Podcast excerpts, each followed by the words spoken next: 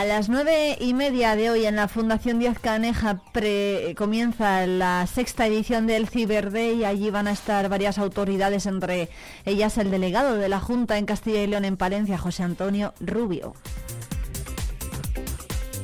También va a estar la presidenta de la Diputación, Ángeles Armisen, que va a participar en esa inauguración. Y a las 10 y cuarto comienza en el Salón de Plenos de la Diputación el pleno ordinario del mes de septiembre.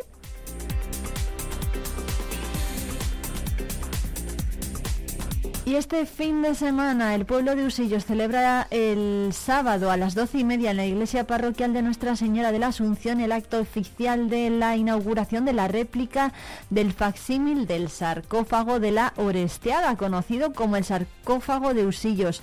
Es una acción promovida por el Ayuntamiento con colaboración de la Diputación de Palencia y del Museo Arqueológico Nacional, además de la parroquia de Usillos, en cuyo templo está expuesta al público esta réplica facsímil del sarcófago sarcófago romano original que se puede visitar en el Museo Arqueológico Nacional. Ese sarcófago es una obra en mármol blanco realizado en un taller de Roma en el siglo II después de Cristo e importado a Hispania para obtener para contener los restos de un importante personaje romano. Estuvo ubicado durante siglos en la abadía de Usillos y fue descrito por primera vez por Ambrosio Morales, un cronista de Castilla en el siglo XVI, que señalaba que dicho sarcófago estaba en la iglesia de Santa María de esa Brava, perteneciente a la abadía junto al altar mayor. Se cree que fue llevado allí para contener los restos del donante fundador de esta abadía, el conde Fernando de Ansúrez, por los años 960 al 967, en el siglo X.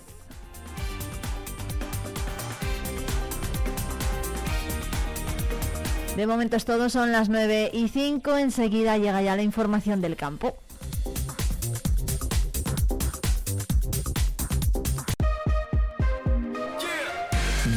Palencia, en el 90.1 de tu FM.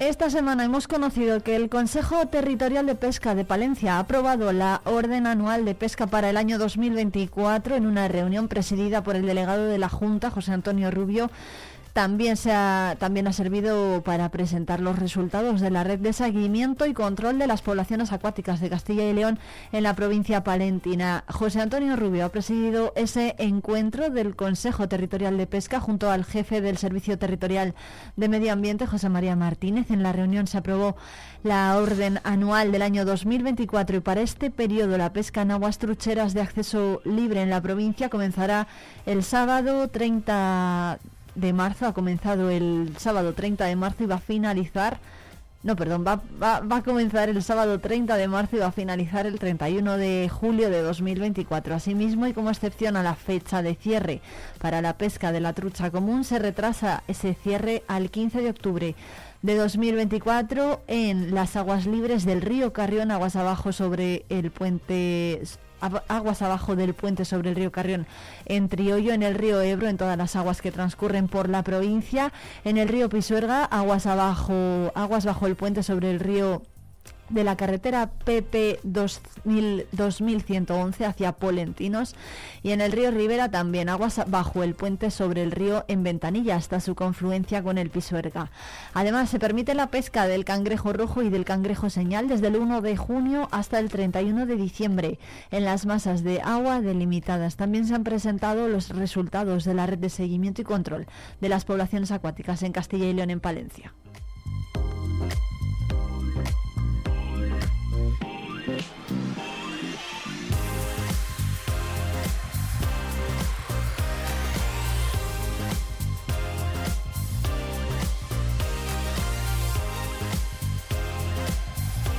Y hoy en Vive el Campo además recibimos la visita de Blanca Martín de Tractores y Tacones. Ya está por aquí nuestra tractotaconera favorita, Blanca Martín. Buenos días, ¿qué tal? Buenos días, tractotaconeros. Bueno, ¿cómo estás? ¿Cómo estás? Bien, bien, bien, bien. Ya metidos en otoño, metidos en otoño ya. Sí, de, eh, de, otoño de hecho vamos a hablar, ¿no? Porque vienes a contarnos la sementera, qué tal está yendo, qué tipos de semillas pueden utilizar los agricultores estos días. A ver. Bueno, pues vamos, vamos a la sementera. Pues sementera principalmente aquí en, en Palencia de, de cereal de invierno, ¿no? Trigos, cebadas, avenas, centenos, unos un poquito antes, otros un poquito después, unos ya están sembrados, otros están por sembrar. Pero bueno, de forma general, para una buena sementera, lo primero que necesitamos es pues un buen terreno. Y la verdad que para eso tuvimos un mes de septiembre que nos vino a pedir de boca con aguas intermitentes, aguas finas. Sí que es cierto que al final ese veranillo de San Miguel, que fue un poco agosto, nos, nos trabó un poquito, pero bueno, de, de forma general más o menos se, se, ha podido se ha podido labrar bien la tierra para, para preparar un buen lecho de, de, siembra, ¿no?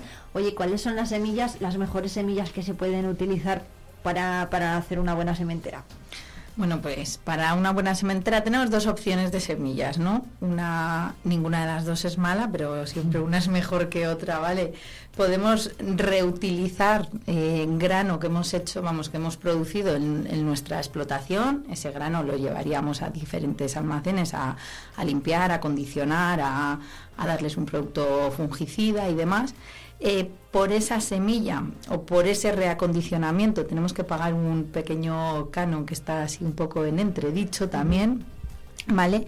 Y esta semilla es apta, pero digamos que puede ser de, o se supone que ha perdido cualidades y cualidades germinativas y productivas con respecto al uso de una semilla certificada, ¿vale? Que yo creo que es donde, donde tenemos que ir para, bueno, pues para que la producción cada vez sea, sea, sea mayor, ¿no? Esa semilla certificada, pues nace de, bueno, hay diferentes tipos de semilla certificada y nace del, contrato, por decirlo de alguna manera, entre agricultores multiplicadores y empresas que, certifican y, multiplican las, las semillas, ¿vale? Eh, la semilla certificada nos cuesta un dinero, evidentemente, pero bueno, se supone que la semilla certificada nos va a dar un mayor potencial, una unas mejoras genéticas, un mayor, eh, una mayor producción, mayor potencial de, germinación, de calidad, de adaptación al medio, de eh, estar más, mm, bueno, más protegida contra enfermedades, contra plagas. Digamos que tiene una mayor calidad y eso se va a, a ver luego pues en, en la producción. Em, bueno, el, hablabas antes del veranillo que hemos tenido. ¿Esto ha afectado, bueno, cómo ha afectado al campo, al terreno? Bueno, pues yo creo que más que afectar, sí que es verdad que se ha perdido un poco la humedad esa de todo el mes de, septiembre y ha habido un pequeño parón en, bueno, pues en las labores y demás. Vemos las siembras van, van yendo poco a poco, pero bueno, de forma general el mes de septiembre vino muy bien, con, nos dio agua, nos, lo que decíamos antes, nos ha dejado hacer las labores bastante, bastante bien. Sí que hay, dependiendo de lugares, pues bueno, pues ahora está más o menos seco. Veremos a ver cómo nos viene el, otoño de, lluvioso para que nos deje hacer una mejor o peor sementera. Bueno, ¿qué más tenemos que tener en cuenta? ¿Qué más tienen que tener en cuenta los agricultores eh, sobre este tema, sobre la sementera? Eh, bueno, lo que hablábamos antes, dentro de la semilla certificada, pues tenemos varios tipos de, semilla certificada, ¿vale? Hay un, G4 que digamos que es como una, un inicio y un R1, que esas, esas dos semillas, lo que producimos con esas semillas también va a multiplicar luego y luego tenemos una tercera semilla que sería un R2 que lo más aconsejable es que esta, la producción de esta semilla vaya simplemente para grano, ¿vale? Ya no para reproducir.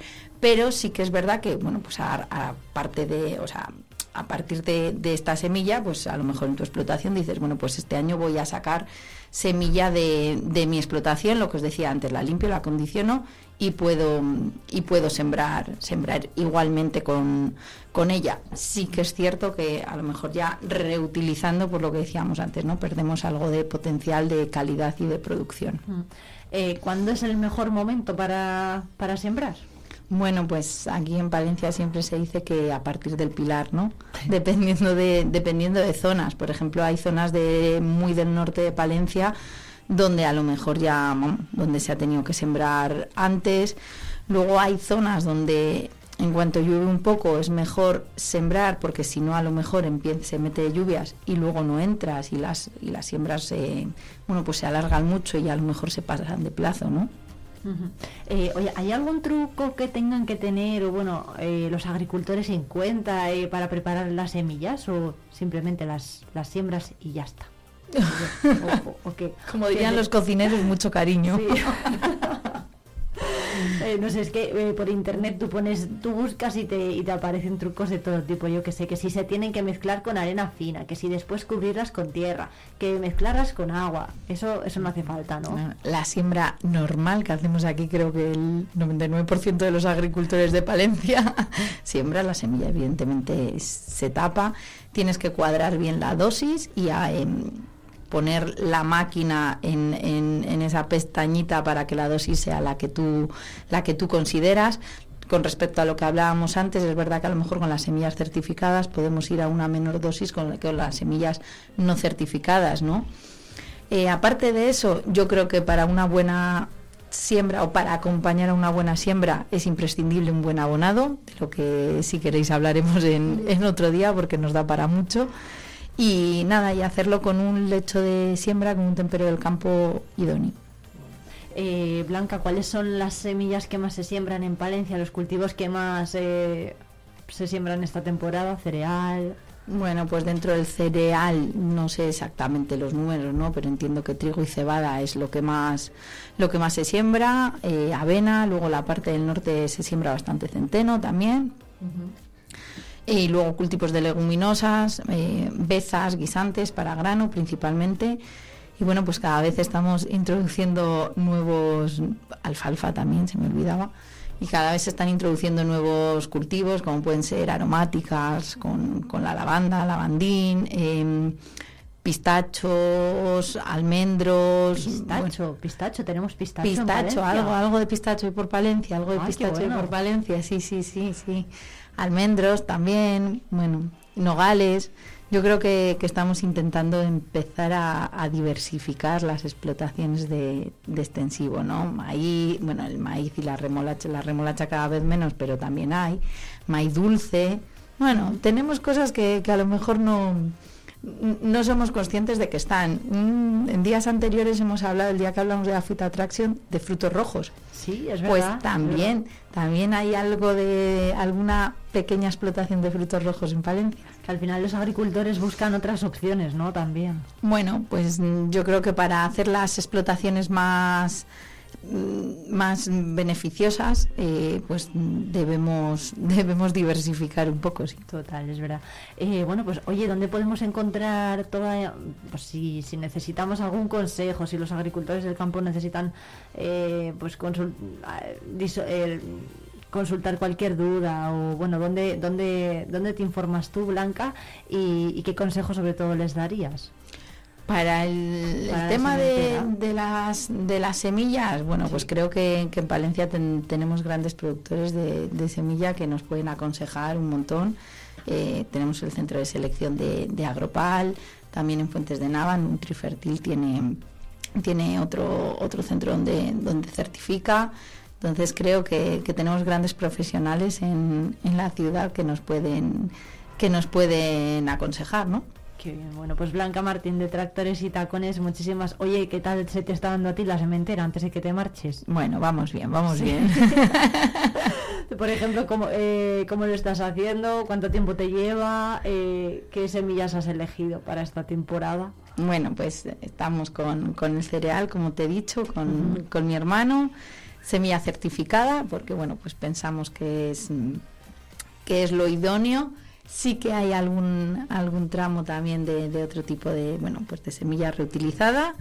Eh, intentamos hacerlo lo mejor posible, intentando abonar. Los costes de este año, bueno, pues van a ser un poco complicados y hay que, hay que echar muy bien las cuentas, pero bueno, en el campo creo que hay que intentar hacer las cosas lo mejor posible, porque incluso haciéndolas lo mejor posible, el resultado final no puede ser idóneo. Así que si ya iniciamos la campaña haciendo las cosas a medias, ya. Total. Bueno, pues eh, Blanca Martín de Tractores y Tacones, que es un placer tenerte aquí, ya lo sabes, y nos escuchamos muy pronto a quien vive el campo. Nos escuchamos prontísimo.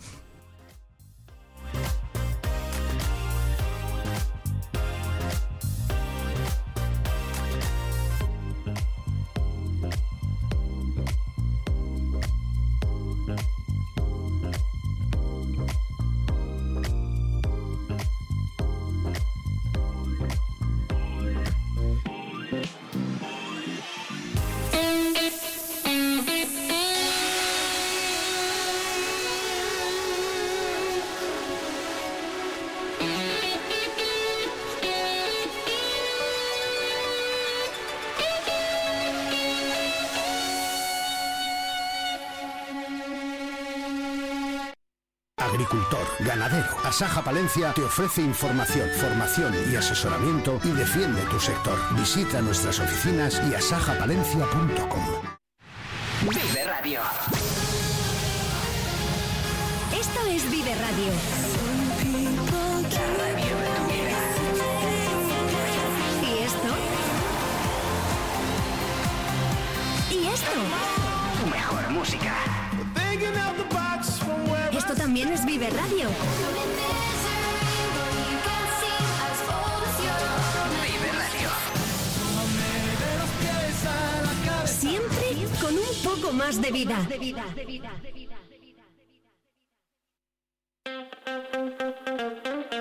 Vive Palencia con Irene Rodríguez.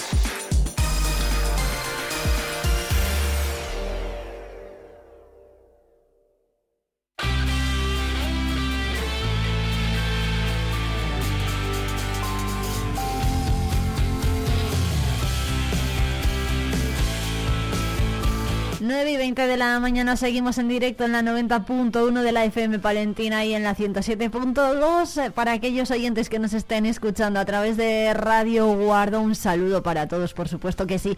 Son las 9 y 20 y que toca cada jueves a esta hora, pues conocer a aquellos yeyes de los 60. Ya está por aquí Javier Blanco, nuestro cronista musical de referencia, que esta vez, esta semana, nos viene a hablar de los Yodis. Tal vez podremos bailar juntos alguna vez. Bailaría con usted hasta que las ranas críen pelo. Sí. Prefiero bailar con una rana hasta que usted críe pelo.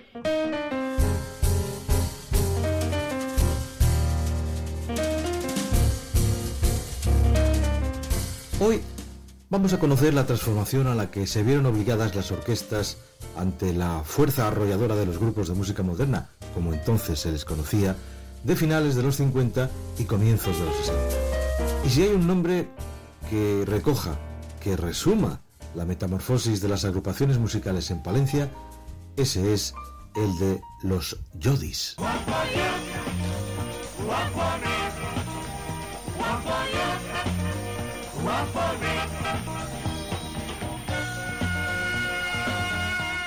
Instrumentos de viento, una simple caja y dos acordeones bastaban para hacer bailar a todo un pueblo que vivía excepcionalmente sus fiestas.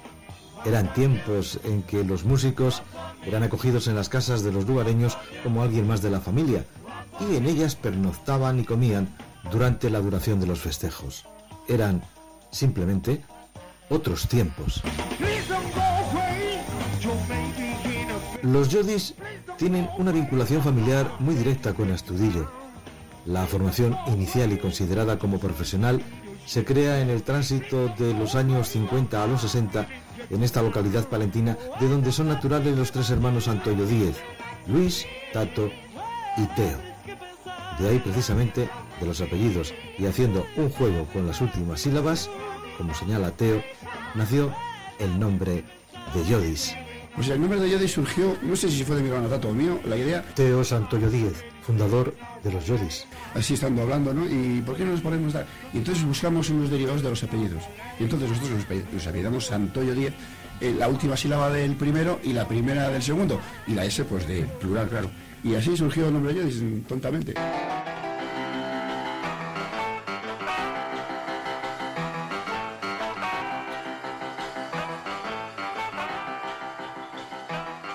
Pero la verdadera afición por la música de los hermanos nace en los salesianos de Estudillo con el ingreso de Tato en el colegio religioso. Anteriormente, pues habíamos tocado en la rondalla de Estudillo, mis hermanos y yo. Entonces mi hermano Tato, pues ingresó en los Salesianos en los años 52-53. Luis y Teo Santoyo Díez. que empezó en el Colegio de los- de los Salesianos a tocar el acordeón y fue el que nos introdujo en la música. Después eh, veni- venimos aquí a estudiar solfeo, después ya más tarde ya cuando mi hermano Luis se fue a la Mili, eh, a Valladolid, al Regimiento de San Quintín, ya conoció a Tony Pronto, don Melchor, el padre de la saga Santoyo Díez, vería en la música un modo de vida para el futuro de sus hijos, y no se equivocaba. A los tres hermanos se le sumarían posteriormente Tony Martín, trompeta, teclados y guitarra, y Rafael del Valle a la batería. Luis Antoyo y Tony Martín habían tocado música militar, y curiosamente, la mili había servido para unirles musicalmente.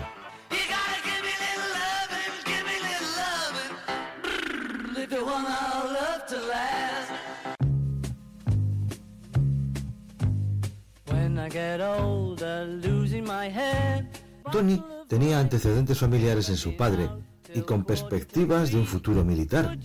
Sin embargo, los elementos se torcieron y hubo que cambiar los planes. Y me mandó mi padre a los 15 años, me ingresó en el ejército para hacer carrera militar, pensando que todo iba a ir derecho, pero vino un- una disposición que se desaparecían o me- se mermaban las, las bandas militares y nos exhortaron a, a jubilarnos. Entonces me propuso Luis eh, a Astudillo, no tenía otra cosa, lo que sí tenía entonces todavía 18 años. Digo, ¿y dónde voy yo?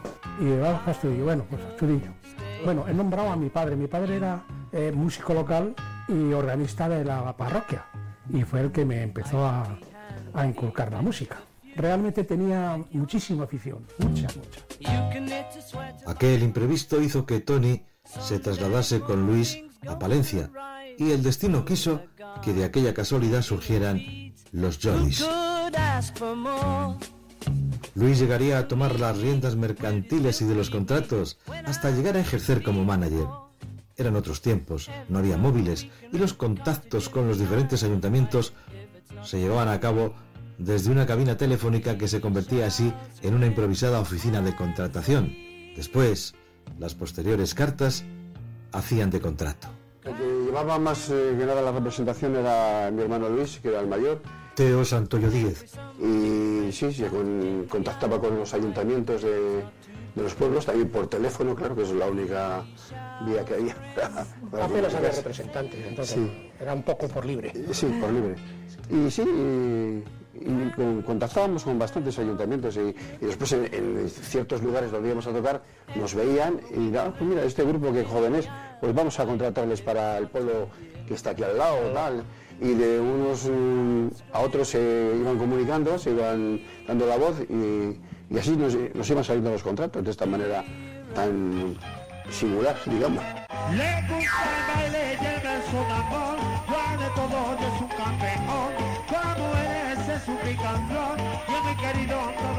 Estos son los Yodis en una de sus actuaciones en directo.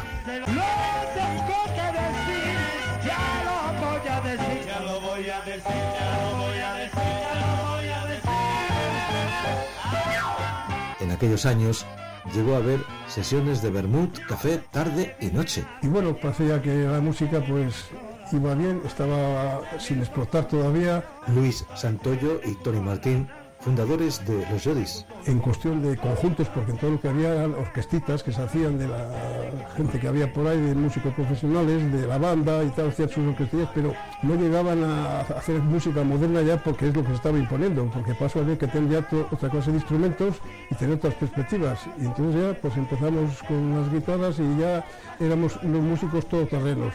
Si había que dar un pasacalles, pues se cogía la trompeta, los saxofón, las dos acordeones, la batería y a dar pasacalles.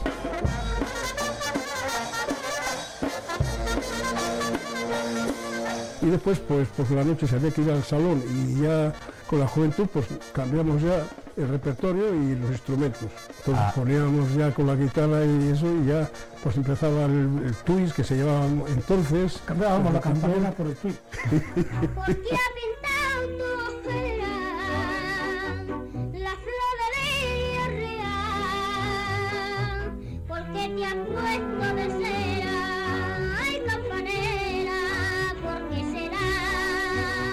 Bailando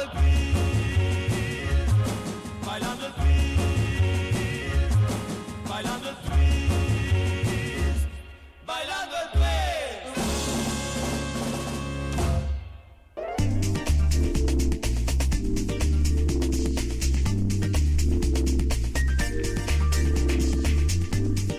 Los Yodis abarcaban todos los estilos musicales de moda en los comienzos de los 60. Calypso, bossa nova, twist, beat. Había que adaptarse a lo que el público demandaba.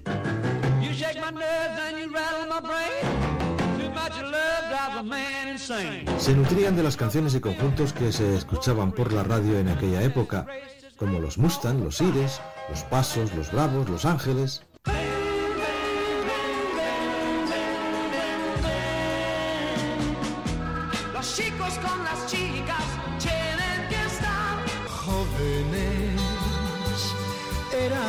Tan jóvenes.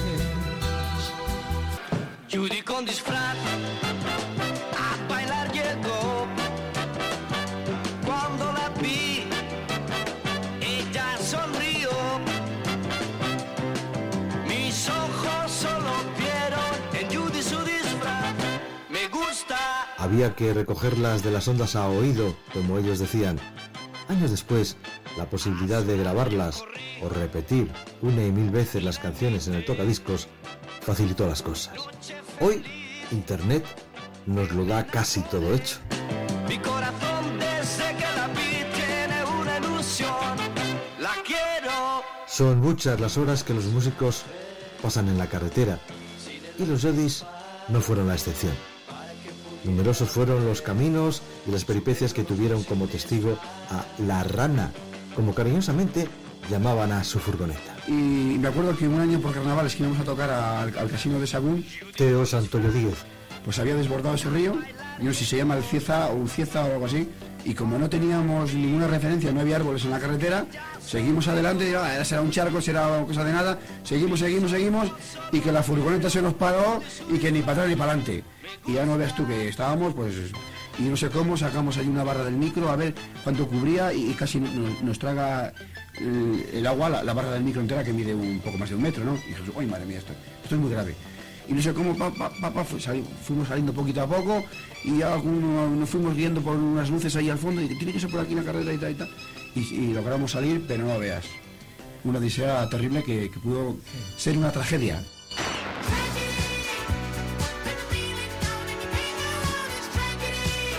Los Jodis acudieron a varios festivales. En la memoria quedan, por ejemplo, el Festival Minero de Guardo, En Guardo, concretamente el, el primer festival de la canción minera, apa- aparte de ir para reforzar la orquesta titular del espectáculo, llamábamos una canción, se titulaba Viejo Sendero. También participaron en el Festival de León, al que presentaron una canción propia, o en el de Tudela, de Navarra, al que acudieron en colaboración con la revista Fans. Uno, cuando aquellas revistas que había musicales, se titulaba Fans, si mal no recuerdo. Entonces fuimos a un festival bastante importante que hubo en Tudela de Navarra. Y yo, que recuerdo estuvimos en el festival ese de, de Tudela y en el festival de, León en el año 66. Hicimos un tema que era, era propio nuestro, en este caso creo que era, de Tony. Y el título no sé si puedo recordar. Ah, me parece que era titulaba Final.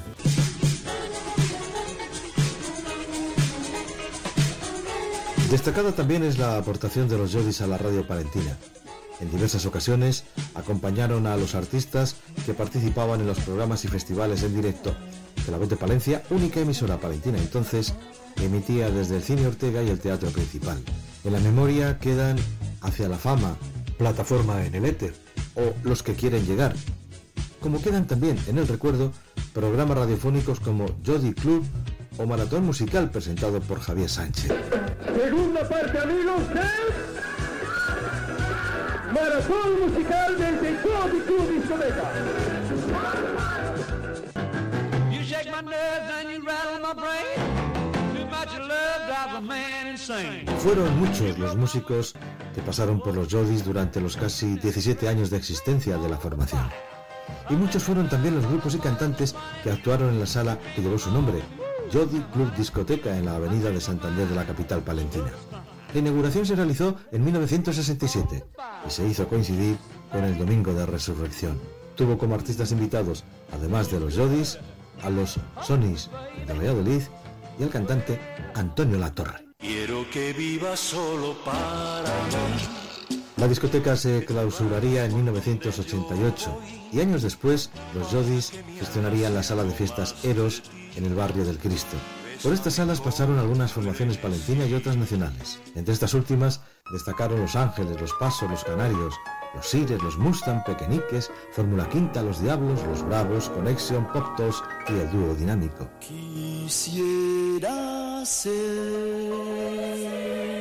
Y solistas como Alberto Cortés, Diango, Tony Ronald, Karina, Camilo VI y un larguísimo etcétera. Quisiera ser De los miembros fundadores de los Odis, Rafael del Valle y Tony Martín fueron los únicos que no llevaban los apellidos Antonio Díez. Y sería este último, Tony, quien aguantase el tirón hasta el final.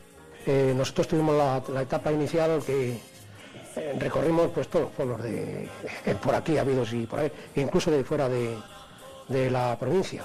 Luego hubo una etapa que cuando se empezó a trabajar en la sala de la Avenida de Santander, pues tomamos una postura más eh, sedentaria y salíamos menos.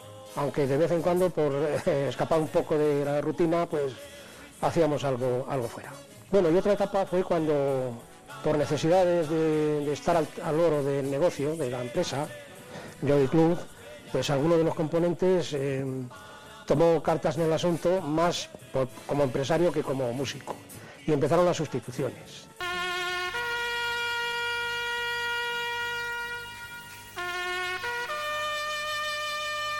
Estamos escuchando una interpretación en directo de El Silencio, pieza que no podía faltar en cada actuación de los Jodis. Sería su tema fetiche.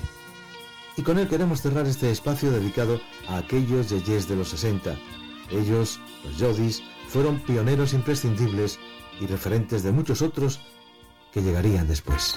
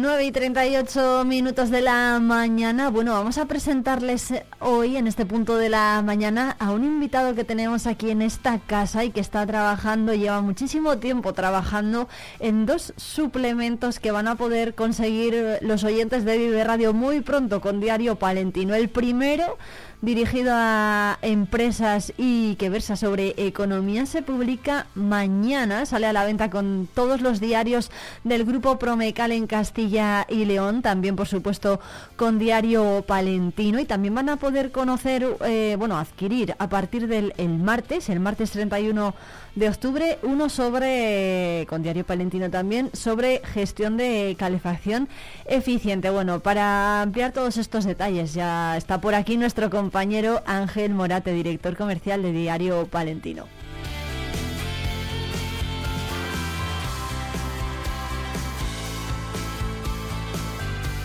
En este punto de la mañana vamos a dar la bienvenida a un compañero de esta casa. Él es Ángel Morate, que es el director comercial de Diario Palentino. Ángel, buenos días. ¿Qué tal? Acércate bien al micro para que la gente en casa te escuche estupendamente. ¿Qué tal? Buenos días. Buenos días. Bueno, ¿qué tal? ¿Qué tal? Lo primero, ¿qué tal va la mañana? Muy bien, empezando la mañana. Sí, ¿no? Bueno, le hemos traído al estudio de Vive Radio Palencia porque desde Diario Palentino y desde todo el grupo Promecal llevan semanas trabajando en dos suplementos que se van a poner a la venta muy pronto. De hecho, uno sale mañana viernes, el 27, y está dedicado a... Es una publicación especial de 80 páginas de empresas y economía, ¿no, Ángel? Sí, efectivamente.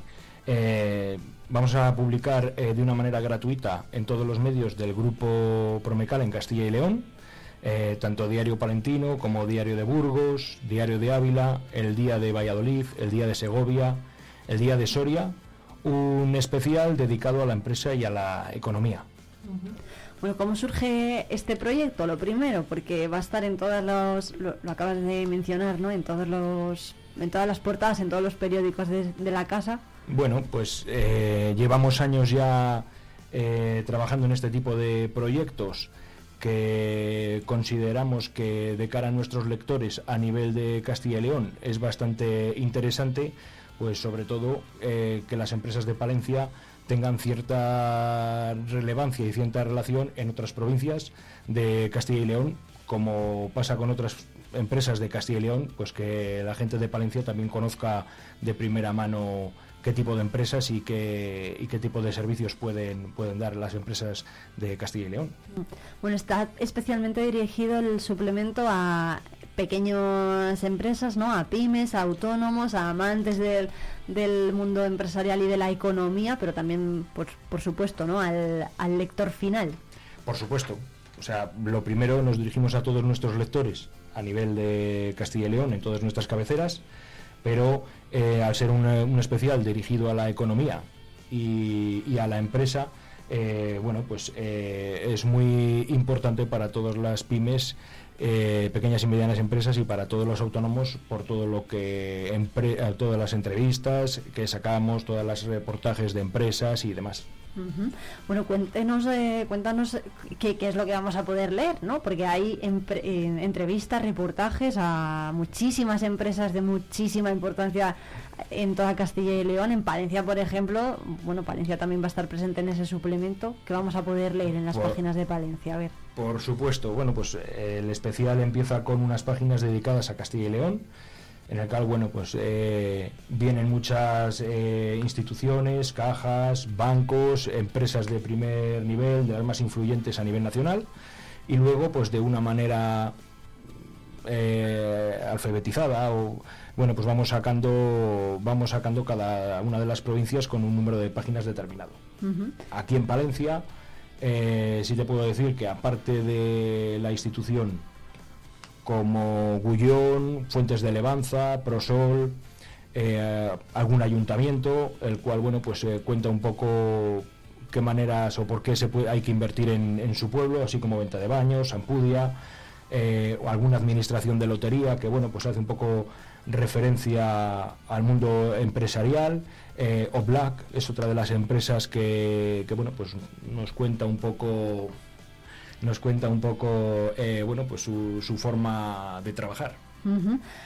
Bueno, eh, hay muchísimas, eh, bueno, las has mencionado, ¿no? Levanza, eh, Prosol, Gullón, son empresas muy importantes, ¿no? Y vosotros lo sabéis mejor que nadie, los responsables de los equipos comerciales de una empresa como la nuestra. Hombre, pues al final, al final eh, en este tipo de especiales siempre se busca a las empresas que tienen más, son más influyentes y más importantes de, de, de Palencia. Está claro que todas o no pueden o por X circunstancias eh, no están, pero bueno, al final también hacemos un poco referencia a todo el mundo empresarial en general.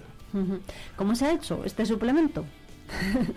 Bueno, pues... Han eh, estado los compañeros de, de redacción, ¿no? Además de los... Sí, bueno, pues eh, lleva mucho trabajo, pues eh, primero porque, como te he comentado antes, hay unas páginas de Castilla y León que son comunes, que nos las hace direct- se hacen directamente desde la central nuestra y luego se divide por provincias. Mm, Nosotros nos toca nuestra parte de la provincia de Palencia y es eh, las empresas que, que más o menos, bueno, pues que te he comentado antes. Oye, ¿qué, qué se puede recoger?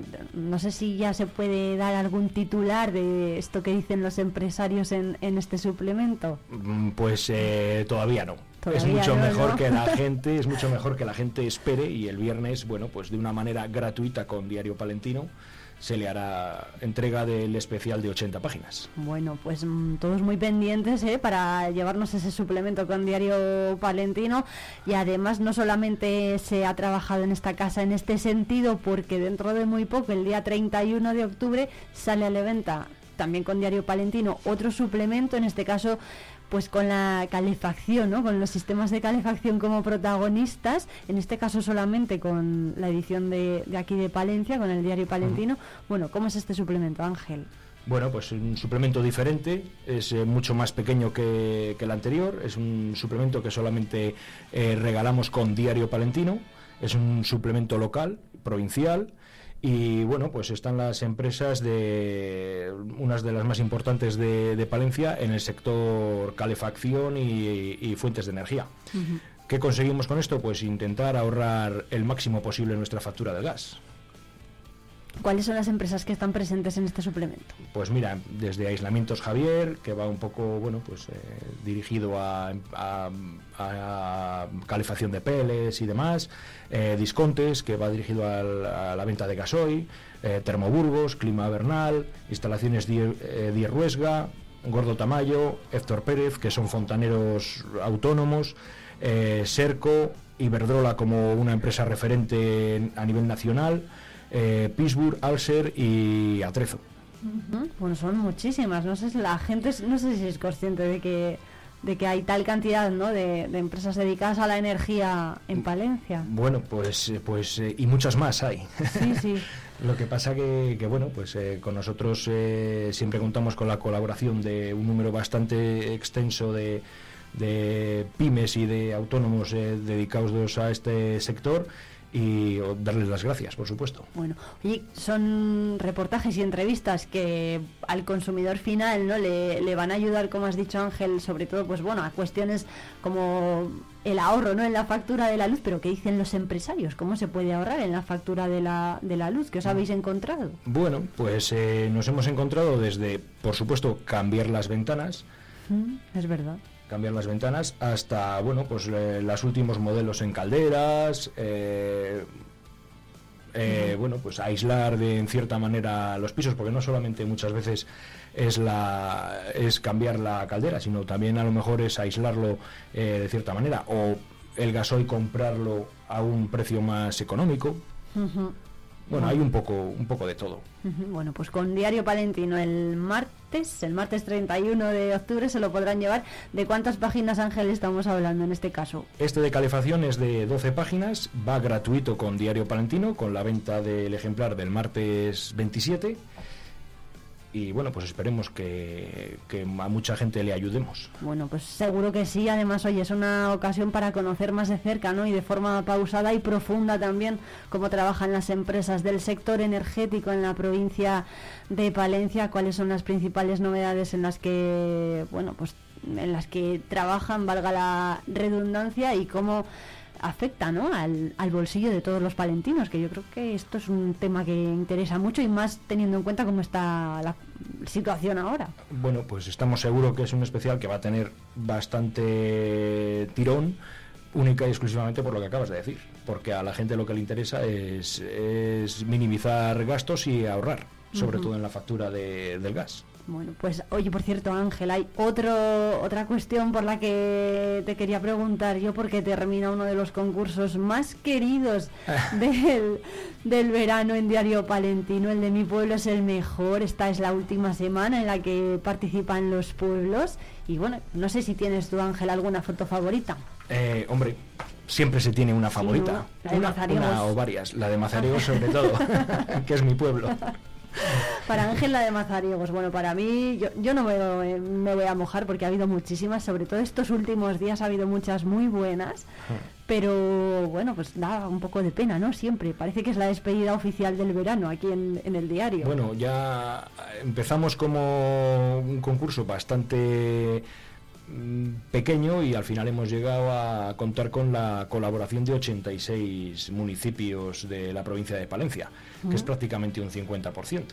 Fíjate. Es el récord este año y, y, bueno, pues eh, la semana próxima se reúne el jurado y ya indicaremos a todas las personas que hayan colaborado en las fotos y a todos los, los alcaldes y concejales de los pueblos que han concursado, pues qué día es la, la entrega de premios y el acto de...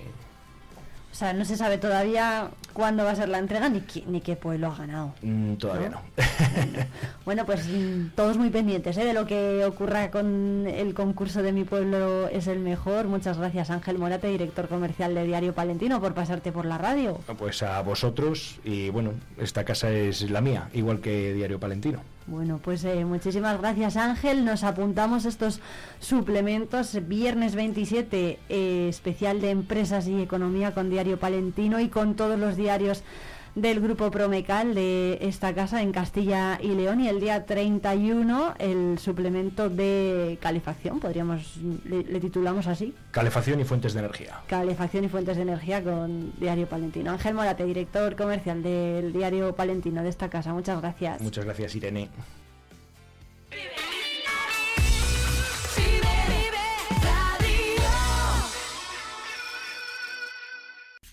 Grupo Tecnipec les presenta Semillas Sepal. Semilla certificada fruto de la investigación, ensayos de cultivos, un gran seguimiento y la última tecnología de selección. No te la juegues, apuesta a caballo ganador, porque de buena semilla, buena cosecha. ¿Pensando en una nueva escapada? Tenemos un plan perfecto para ti. Ven a Ampudia, descubre la magia de su castillo, la belleza de su colegiata, el encanto de sus calles porticadas o los tesoros que esconden sus museos. Descansa en sus preciosos alojamientos y deleita tu paladar con la rica gastronomía de sus restaurantes. Escápate, ven a Ampudia, te sorprenderá. Carrión de los Condes te invita a la vigésima octava edición del Certamen Nacional de Teatro Aficionado del Camino de Santiago. Todos los sábados del 7 de octubre al 25 de noviembre a las 8 de la tarde en el Teatro Sarabia disfruta de teatro del bueno. Drama, comedia, tragedia, un certamen para todas las edades y gustos. Carrión de los Condes con la cultura. Yo me sumo al alto rendimiento. Yo me sumo al alto rendimiento. Y yo. Y yo. Y yo. Y yo. Y yo también. Agropal te ofrece la semilla que necesitas para la rentabilidad de tus cultivos. A nosotros sí que se nos acaba la semilla. Resérvala ya. Agropal Semillas, únicos en semilla certificada. Unipal Soluciones Inmobiliarias te invita a conocer sus nuevas instalaciones en calle Mayor 21 frente al patio del Castaño. Nuestro equipo te asesorará en la venta de tu vivienda y en la compra de tu nuevo hogar con su financiación 100%. Unipal, agencia inmobiliaria líder en Palencia.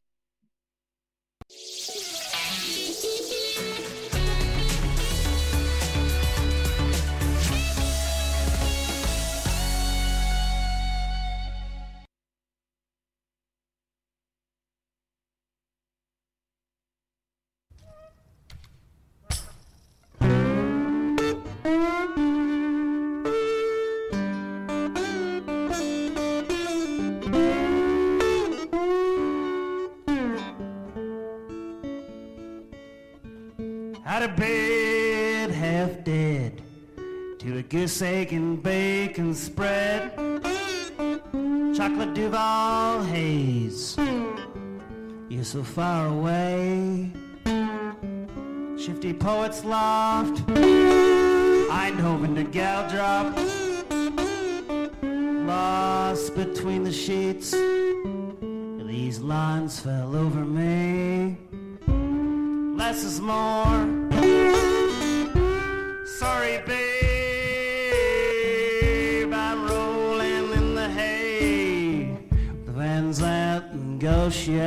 Dos músicos considerados de leyenda, Danny Mitchell y Gordy Tentres, van a compartir vida y escenario en su primera jura- ju- gira conjunta por España. Estos dos célebres y reputados intérpretes y compositores, cuya trayectoria profesional acumula numerosos galardones y reconocimientos internacionales, van a visitar varias ciudades españolas en medio de una gira europea con el título Songs from Canada. Danny Mitchell y Gordy Tentres están en la carretera este mes de octubre con una agenda de conciertos que va a recalar en España y que también va a recalar en Palencia. Bueno, van a estar en Madrid, en Zaragoza.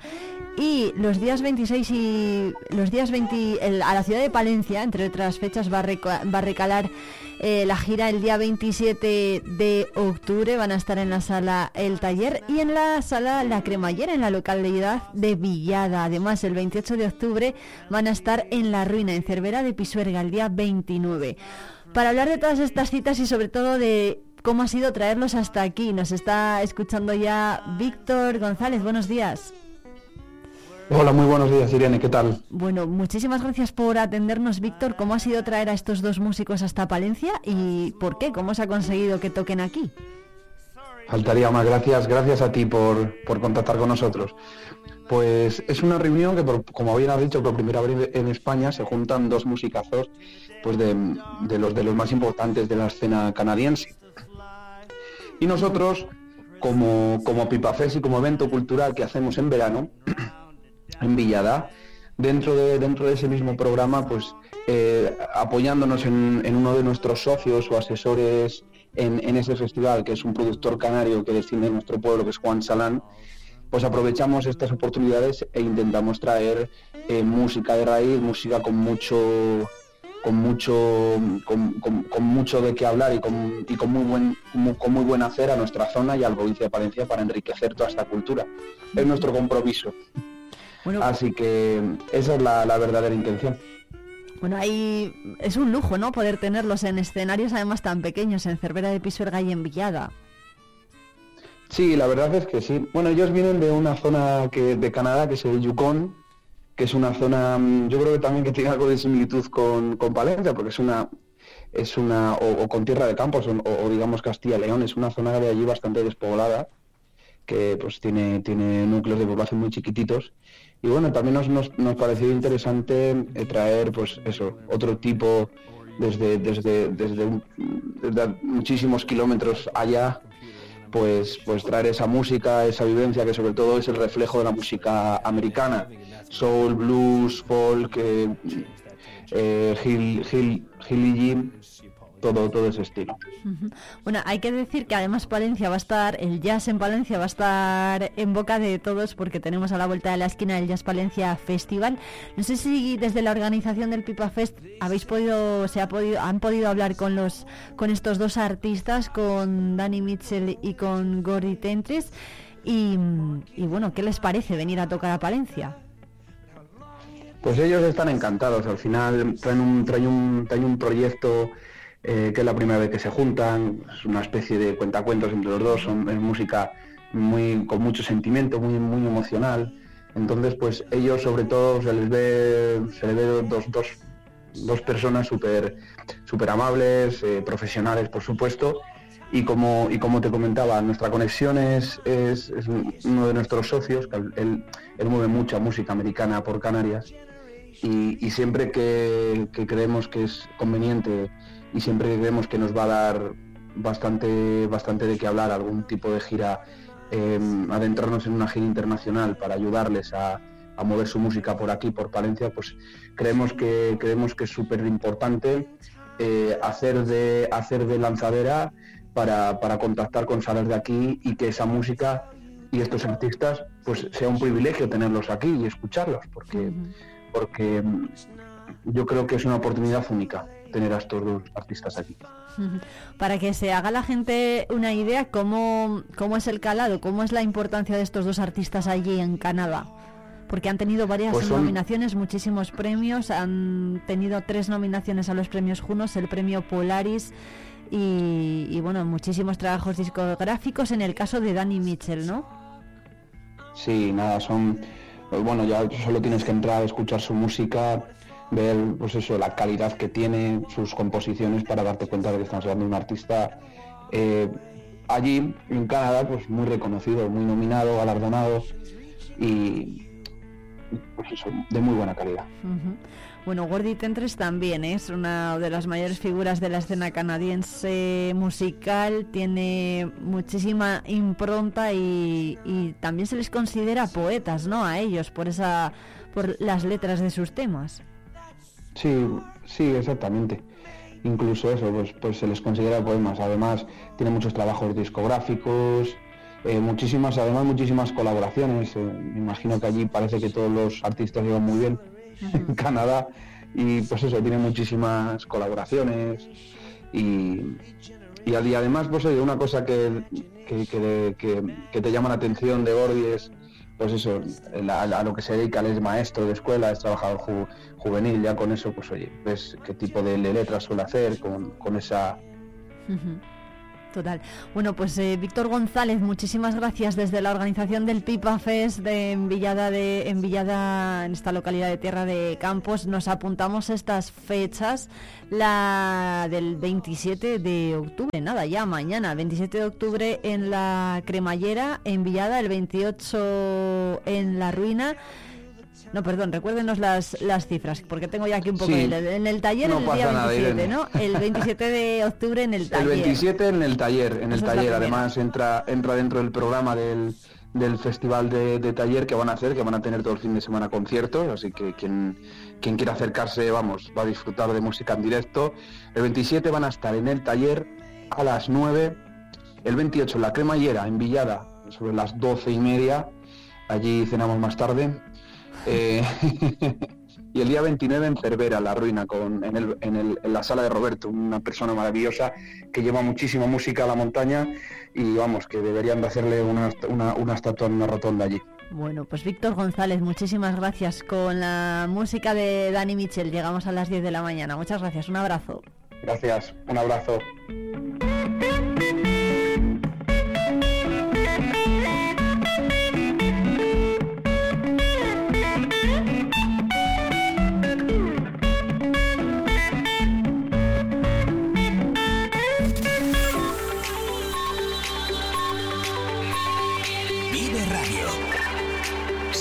Las 10 de la mañana.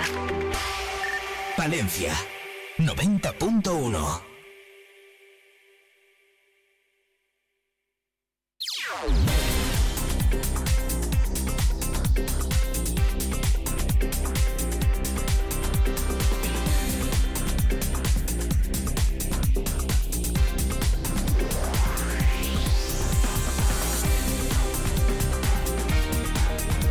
Continúa en estos momentos la celebración del Cyber Day en la Fundación Díaz Caneja y están autoridades como el delegado de la Junta en Palencia, José Antonio Rubio, o la presidenta de la Diputación, Ángeles Armisen.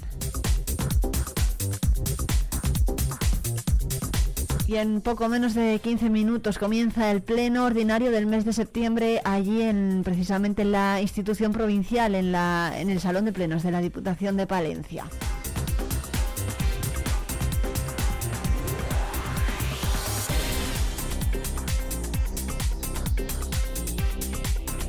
Y hasta las 12 en punto que nos queda en Vive Palencia, pues vamos a hablar en directo con Miguel Rascón, autor y director de la obra La llamaban Tula, que se estrena esta tarde en el Teatro Principal de Palencia.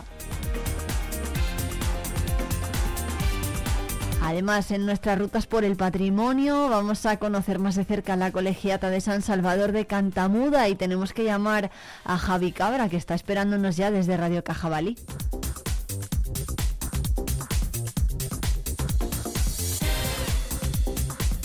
Por supuesto que Jesús García Prieto nos va a traer la mejor música y Patricia Mejido nos va a mostrar cómo puede ser tu mejor versión. Vamos a hablar de problemas en el trabajo. Y en Érase una vez la radio con Jesús González vamos a recordar la figura de Marconi y vamos a hacer repaso por la historia de la radio.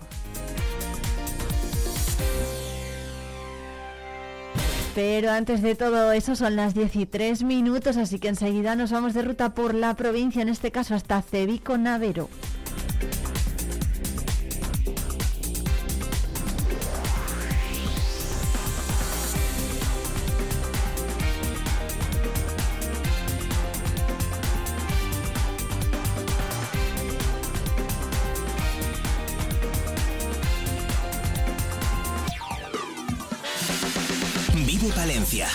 Provincia, vive tu pueblo, vive radio.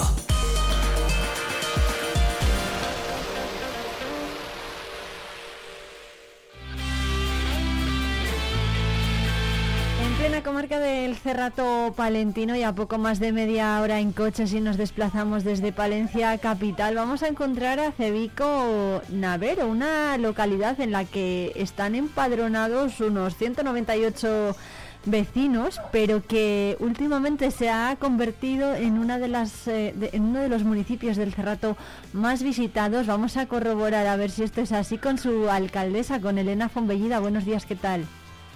Hola, buenos días, ¿qué tal? Bueno, cuéntenos qué, qué podemos ver en Cevico Navero si nos acercamos por allí. Buenas, pues mira, lo primero, eh, hay unas rutas para pasear y andar por ahí que están súper chulas, que se pueden ver muchos animales. Y tenemos un restaurante que está en plena montaña, que es con forma de cuevas y tal, que ponen las mejores chuletillas de, por aquí, de la comarca. Así. Pero vamos, sí, sí, sí. Eso está comprobado, lo de que son las mejores chuletillas de la comarca. Yo creo que a cualquiera que le pregunte te va a decir que sí, ¿eh? Bueno, eh, cuéntenos cómo es Cevico Navero, alcaldesa, em, qué servicios tiene y, y sobre Se, todo qué Cevico Navero es un pueblo muy pequeñito, de 186 habitantes ahora mismo en concreto. Tenemos una pequeña tienda, un restaurante que, es, que te digo que solo abre los fines de semana, que es el de las chuletillas.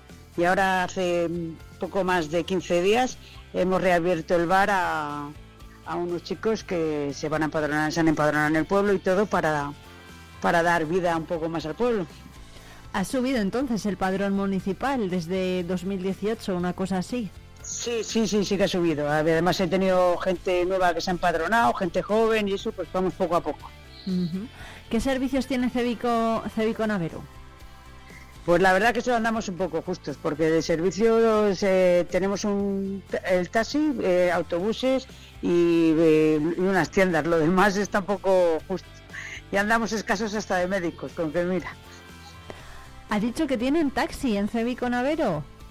Sí, sí, sí, en Plaza de Taxis, sí, en Cebiconavero. Cuéntenos cómo, cómo es eso, quién lo lleva. Pues la lleva una empresa de autobuses que se llama Autocares Antolín y eso si tiene un número de teléfono, si necesitas un servicio necesitas cualquier cosa, llaman y te, te quedan, quedas con ellos y así te desplazas. Ah, bueno, pues eso está muy bien, ¿no? ¿Y, y en qué radio de qué radio de actuación tienen de desplazamiento? ¿Hasta dónde se puede ir desde Cebiconavero? Pues me imagino que sea que hasta donde quieras, que le llames y según lo que acuerdes con él. Vamos, yo no le uso, la verdad, mucho, pero la, la mayoría de la gente pues lo utiliza pues, típico, perdón, eh, por el ruido, lo utiliza típico, pues eh, Cebico Baltanás, eh, para ir al médico, Cebico Palencia, pues esas cosas se utilizar más, porque aquí la gente ya es bastante mayor y la mayoría no conduce, pero para ir a los médicos y cosas de esas pues viene bien. ¿Y el médico qué pasa? ¿Cada cuánto visita Cebiconavero? Ahora cada dos días, o sea, dos días a la semana, pero también estamos justos de personal en Baltanás, con que entonces, pues cuando pueden, la vienen más que nada. Bueno. ¿Tenemos colegio en Cebiconavero? No, pero hay autoca eh, para los pocos niños que tenemos, van en, eh, les llevan el autobús, viene a buscarles y les lleva, porque ahora mismo hay muy poquitos niños. ¿Cuántos niños? ¿Cuántos niños hay en el pueblo? Pues eh, dos que viven en el monasterio, que son pequeños, son muy pequeñines, y luego tenemos una chica que es un poco más mayor que vive en el pueblo, pueblo. Habla del... y algún adolescente más. ¿De qué, ¿De qué monasterio habla Elena? Cuénteselo a los, a los oyentes. Ah, eh, pues en Cebico el del grupo Siro eh, com- compró un el monasterio de San Pelayo, que es muy bonito, y le ha restaurado y está, vamos, precioso. Está carretera antigüedad, está en Cebico, pero está en dirección antigüedad. Eso es, bueno, ahí vive gente, ¿no? Es, eh, son empleados de, Sí, de la sí, sí. fundación. Ujú. Sí, sí, ahí, ahí vive bastante gente. Vivirán, creo que por lo que me contó la última vez, creo que viven unas 20 personas en el monasterio que trabajan allí y todo.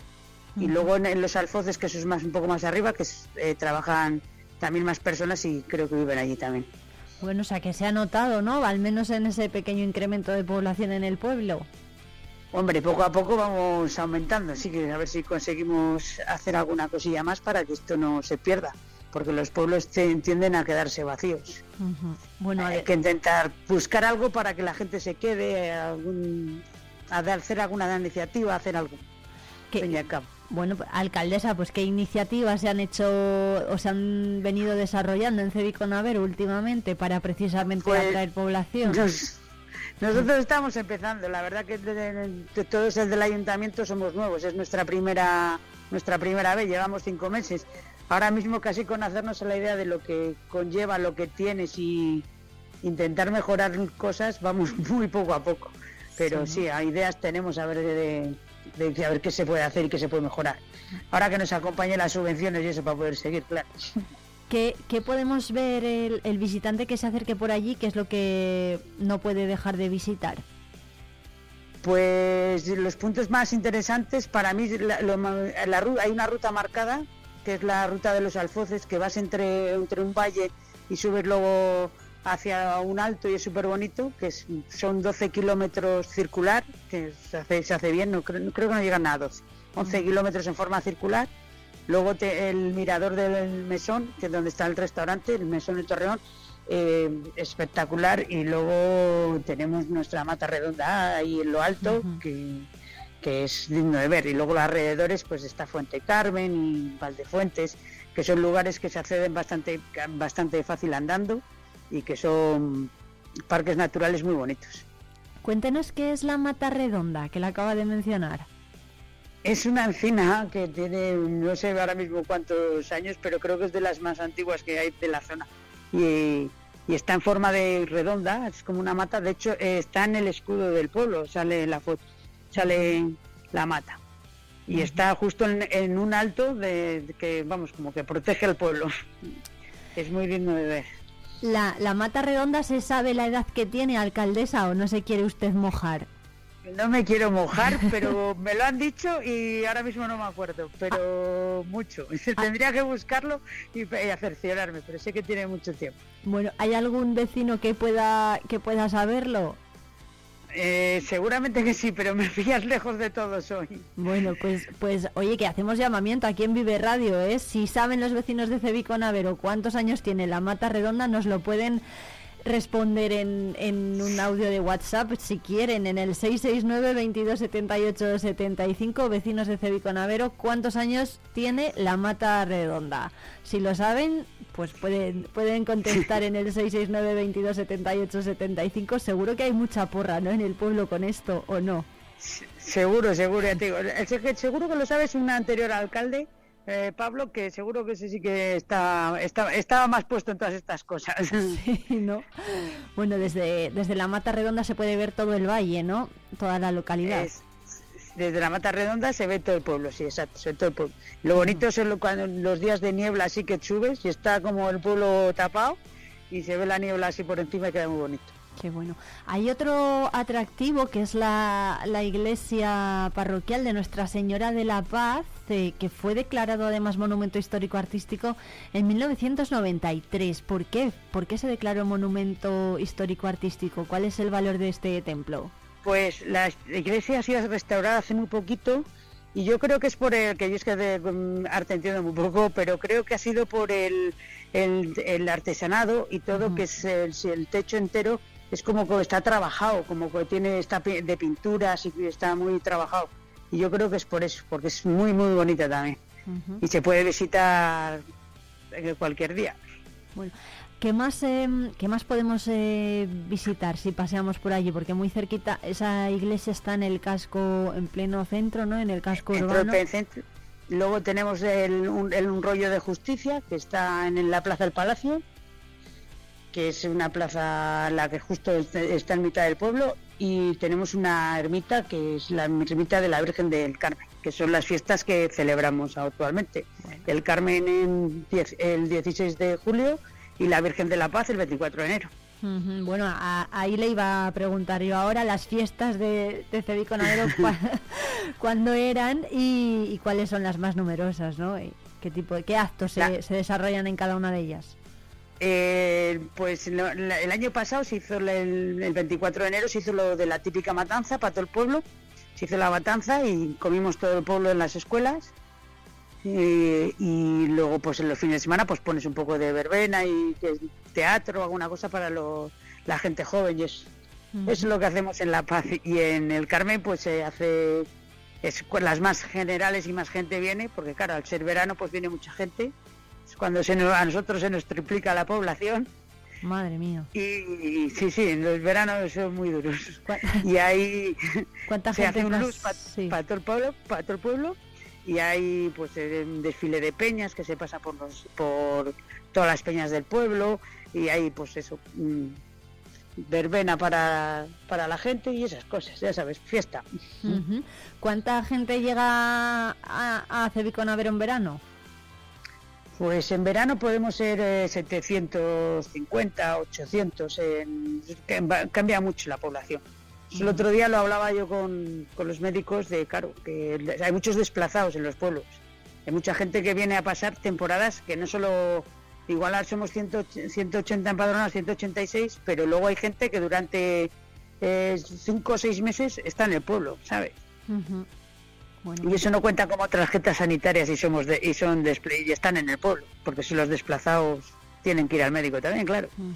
Claro, hay, hay que, efectivamente, no tienen que, se tiene que atender a todos y eso, pues a veces se hace complicado. Bueno, ¿qué más Se servicios? Sí.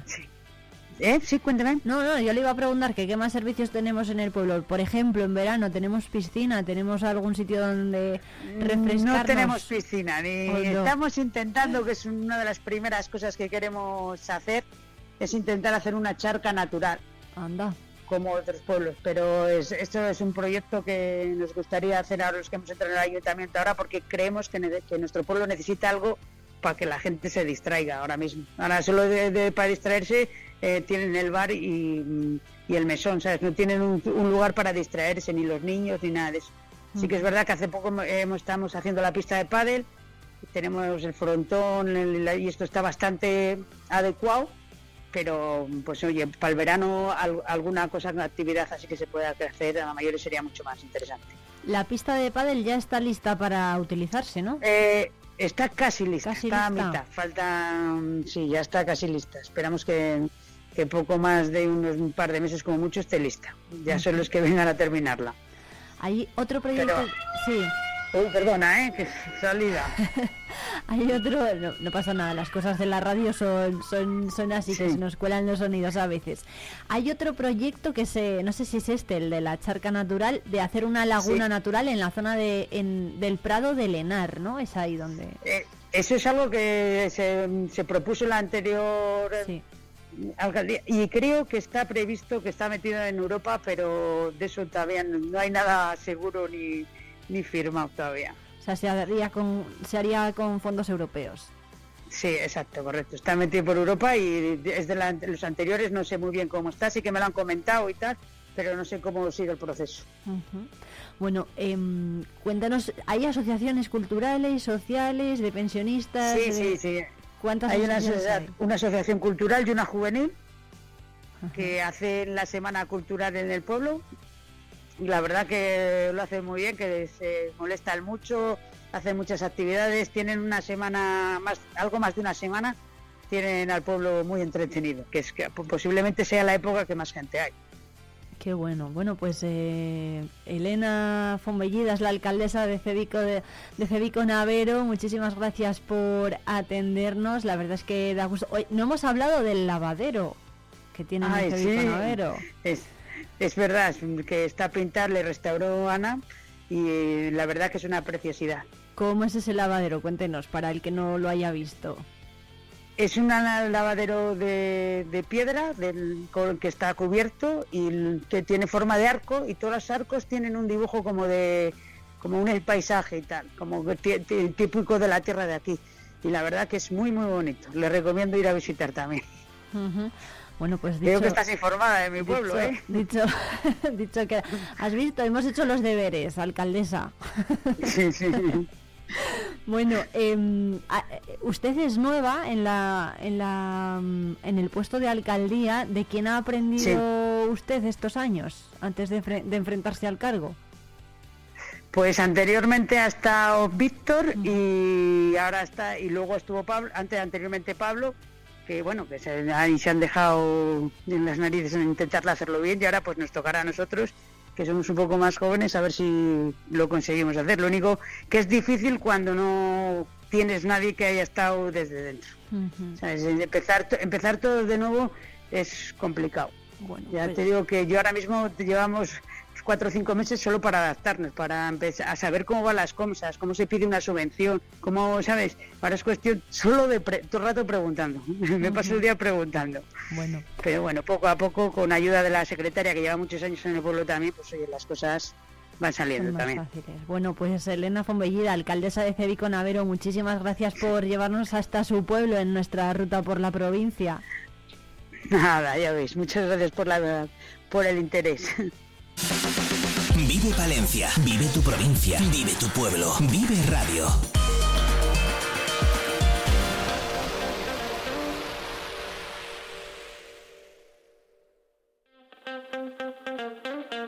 Vive Palencia con Irene Rodríguez.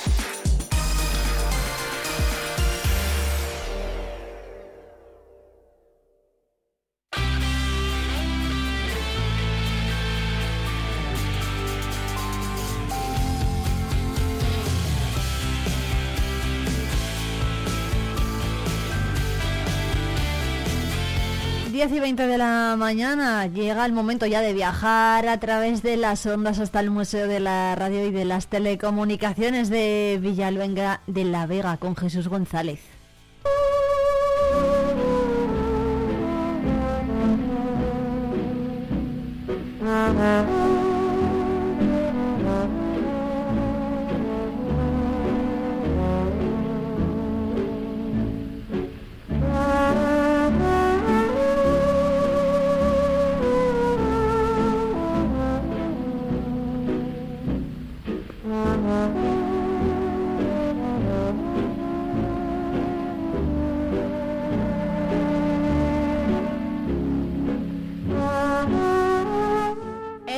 la radio nos lleva, ya sabéis, en Vive Radio Palencia hasta el Museo de la Radio y de las Telecomunicaciones de Villaluenga de la Vega para hablar de la historia de la radio. Está ya con nosotros Jesús. ¿Cómo estás? Muy bien, pues nada, soy Jesús González y os hablo desde el Museo de la Radio y las Telecomunicaciones de Villaluenga de la Vega. Y nada, estáis oyendo la, la canción que va a servir de sintonía, I'm Getting Sentimental, yo con mi inglés de la Vega, eh, perdonadme, que es una de las joyas que nos regaló la banda sonora original de la película Días de Radio de Woody Allen, del fabuloso Woody Allen. Y nada, va a ser la sintonía que oiremos todos los días al, al iniciar el programita. Para empezar hablando de la radio, tenemos que hablar de Marconi, que bueno, pues fue nuestro nuestro mayor antepasado, ¿no? Eh, el origen de que, de que tú y yo estemos aquí hoy. Bueno, pues vamos a decir que no, ¿eh? para resumir. Vaya por Dios. Sorpresa. sí, todos los días repasaremos la vida de un personaje. Guglielmo Marconi, o Guillermo Marconi en español, eh, nació en Bolonia en 1874. Fijaros del año, 1974, porque cuando después os diga el año en el que patentó la radio, veréis que tenía apenas 20 años, era un jovenzuelo. Y nació en Ro- y murió en Roma en el 20 de julio de 1937. Vivió 63 años. Fue un ingeniero italiano, eh, aunque no se le daba muy bien lo de estudiar, al final le pusieron un ingeniero. ¿eh? Y fue eh, la persona que antes em, patentó la radio, antes hizo los registros de radio, pero no fue en absoluto el que inventó la radio. Eh, hubo muchísimas personas más involucradas en el tema y fue una cosa, lo, lo llamamos coral, porque fueron todos a la vez en un momento determinado salta.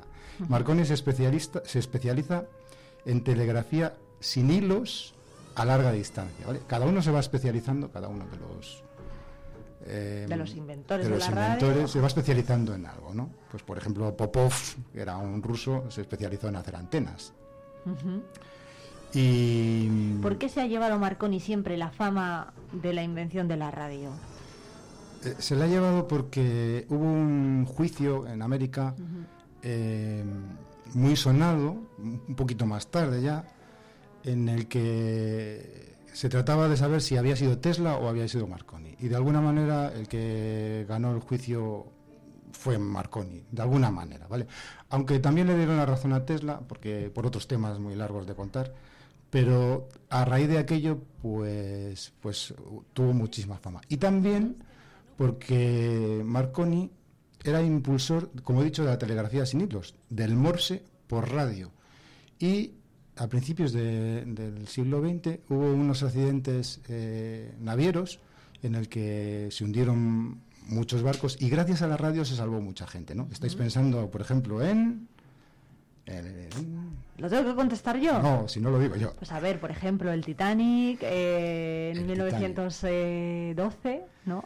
La sala de la sala de telégrafos de, del Titanic, pues tuvo mucho que ver en, en el rescate de, de, este, de este buque, ¿no? Está en la película y está en, el- en la mente de todos, ¿no? Pero, El envío de la- de pero esa- de más famoso que ese, en el 1909, Bueno, me ha venido a la cabeza este. Sí, que no hay película, está el Republic, que se salvaron todos gracias a la radio. Sí, entonces... ¿Sí? Sí, se Oye, salvaron todos. Hubo un choque de barcos y gracias a la radio se salvaron todos los, todos los pasajeros. Y bueno, a partir de entonces la radio se pone como obligatoria en, en todos los barcos. Todas las empresas navieras del mundo crean una filial para crear aparatos de radio. Y pues Marconi es un poco el que encabeza esa- ese movimiento. Ujú. Bueno, después, eh, bueno, una vez empieza a, con- a coger eh, pues eh, peso la radio en, en cuestiones como estas, ¿qué, qué ocurre? Bueno, que pues- también es muy importante pues- pues, el papel de la radio en las guerras, Pues por que, ocurre, exactamente, que había guerras por todos los lados. Y fijaros la ventaja táctica que puede ser, hoy nos parece impensable una guerra sin radio, pero entonces mm, la, la ventaja táctica de tener al- algo que le puede decir a tus compañeros por dónde vienen o por dónde van o qué tenemos que hacer, pues fue inmenso. La primera guerra en la que se usó la radio fue la guerra italo-turca de 1911 antes de la Primera Guerra Mundial. O sea, cuando mm, arranca la Primera Guerra Mundial, ya existen equipos de radio preparados específicamente para el ejército. Y, y Marconi está ahí también un poquitín eh, eh, encabezando este, este nuevo sistema de guerra. ¿no? En, en la Primera Guerra Mundial hay dos cosas que eran nuevas, que no se habían utilizado nunca para la guerra. Una fue la radio, que fue súper importante y que no ha dejado de serlo, y otra fue la aviación, que también lle- llevaba 20 años eh, dando vueltas, digamos, y en la Primera Guerra Mundial ya, empieza a funcionar en condiciones y a, y a ser un, arma muy poderosa. Bueno, ni que decir tiene que cuando llegamos a los años 20 y en 1923 comienza a tener peso, por ejemplo, en la Italia fascista, eh, los movimientos totalitarios, ¿no? Pues ahí también tiene un papel importante la radio eh, como instrumento de difusión de propaganda. Sí, y un poquito más tarde más todavía. Porque fijaros que en los primeros años del siglo XX estamos hablando de telegrafía. Y la telegrafía no llega a todo el mundo. ¿eh? Es un sistema de comunicación como un teléfono. Y además hay que pagar cada conversación. O sea, el Titanic habla con tierra para salvar a pasajeros, pero tiene que pagar la conversación. Es como una llamada telefónica. ¿no? Claro, es verdad. Entonces eso para los eh, para los políticos no es práctico todavía. Tiene que faltar un- t- tienen que pasar unos años, ¿no? Hacia el año 1930. Ujú. Pero sí que es muy interesante saber que Marconi fue uno de los primeros personajes públicos en unirse al partido fascista italiano, convi- convirtiéndose en un activista muy reconocido. Y Marconi dijo, entre otras cosas, reivindico el honor de haber sido el primer fascista en la radiotelegrafía, el primero en reconocer la utilidad de unir los rayos eléctricos en un haz, como Mussolini ha reconocido por primera vez en el campo político la necesidad de reunir en un haz las sanas energías del país por la mayor grandeza de Italia. Ándala. ahí, ahí lo dejo, ¿eh? Esto, ahí lo convierte, Marconi. esto se convierte en que le, le hacen marqués y es, una, es un personaje súper importante a partir de entonces en Italia. Qué bueno. Eh, bueno, por cierto, eh, también Jesús nos vas a ir trayendo efemérides, eh, porque ha habido muchas eh, fechas señaladas en, a lo largo de la historia de la radio. ¿Cuáles eh, te gustaría, cuáles te gustaría destacar en este primer programa? Bueno, pues mira, las contamos rápidamente. 1873. El físico escocés James Clerk Maxwell obtiene unas ecuaciones matemáticas que demuestran que existe la radio. Y lo hace en papel. Ah, sí. Y se queda tan. Lo demuestra eh, matemáticamente. Es eh, algo que... 1873. 73. Es algo que después es recursivo porque todos los que siguen inventando la radio vuelven a los papeles de Maxwell porque eso existe. O sea, 1893. Tesla, muy conocido el nombre por la marca de coches, pero que bueno, en principio no tiene nada que ver, ¿vale? Tesla logró transmitir energía electromagnética sin cables, construyendo el primer radiotransmisor. O sea, antes que Marconi, que fue en 1895. Claro, de ahí un poco la, la guerra y la discrepancia a lo mejor entre unos y otros que siempre, que siempre ha habido. Sí y no, ya lo explicaremos más adelante, ¿vale? Fue un problema de patentes, eh, de cómo el ejército americano, el Estado americano y el ejército americano que necesitaba fabricar radios sin patente para no pagar royalties, eh, hizo una cosa, digamos, legal para que fuese Tesla eh, ciudadano americano en ser el inventor y de esa forma el ejército no tener que pagar royalties, ¿vale? Ya lo explicaré porque es un tema súper interesante y muy importante. Bueno, bueno. 1896, el ingeniero ruso Alexander Popov inventó la primera antena y se hace eh, especialista en antenas. 1897, Guillermo Marconi presenta la primer patente del primer radiotransmisor de telegrafía sin hilos, ¿vale? En 1897 entonces ya tendríamos la, la telegrafía sin hilos. No, tenemos la patente. La patente, la patente. Él lo consigue, sí, pero al principio solo unos pocos kilómetros. De hecho, él lo patenta cuando no le funciona. Pero él sabía que existía y que lo iba a conseguir, ¿no? Y no fue hasta 1900, cuando ya se hacen eh, cuando se hacen contactos ya muy largos, ¿vale? Cuando se hacen contactos, eh, cuando se escucha la radio desde mucha distancia, pero realmente un contacto de radio, una conversación de radio por telegrafía, hasta 1907 no se hace. Ujú. Lo que sería cobrar, digamos, la llamada. Bueno, oye Jesús, por cierto, hay una película de la que también nos quieres hablar, que es eh, Wings, una película de 1927 eh, de Estados Unidos, una película estadounidense. ¿Por qué nos quieres hablar de esta película? Bueno, todos los días intentaré hablaros de una película porque la historia de la radio, la historia de la- del cine, la historia de la aviación, la historia de todos estos inventos eh, van un poco paralelas. Os quiero hablar de esta película porque es de, como has dicho, de 1927 y es la primera película que ganó un Oscar. Fue la primera edición en la que ganó un Oscar. ¿no? Es una película antibelicista, es una película muy dura de, de ver porque tiene imágenes bastante fuertes y sobre todo porque costó 2 millones de dólares de la época y Madre mía. en su grabación mm, participaron cientos y cientos de extras 300 pilotos, el propio director de la película le eligen porque es piloto, piloto que había además volado en la Primera Guerra Mundial y tenía experiencia de guerra real.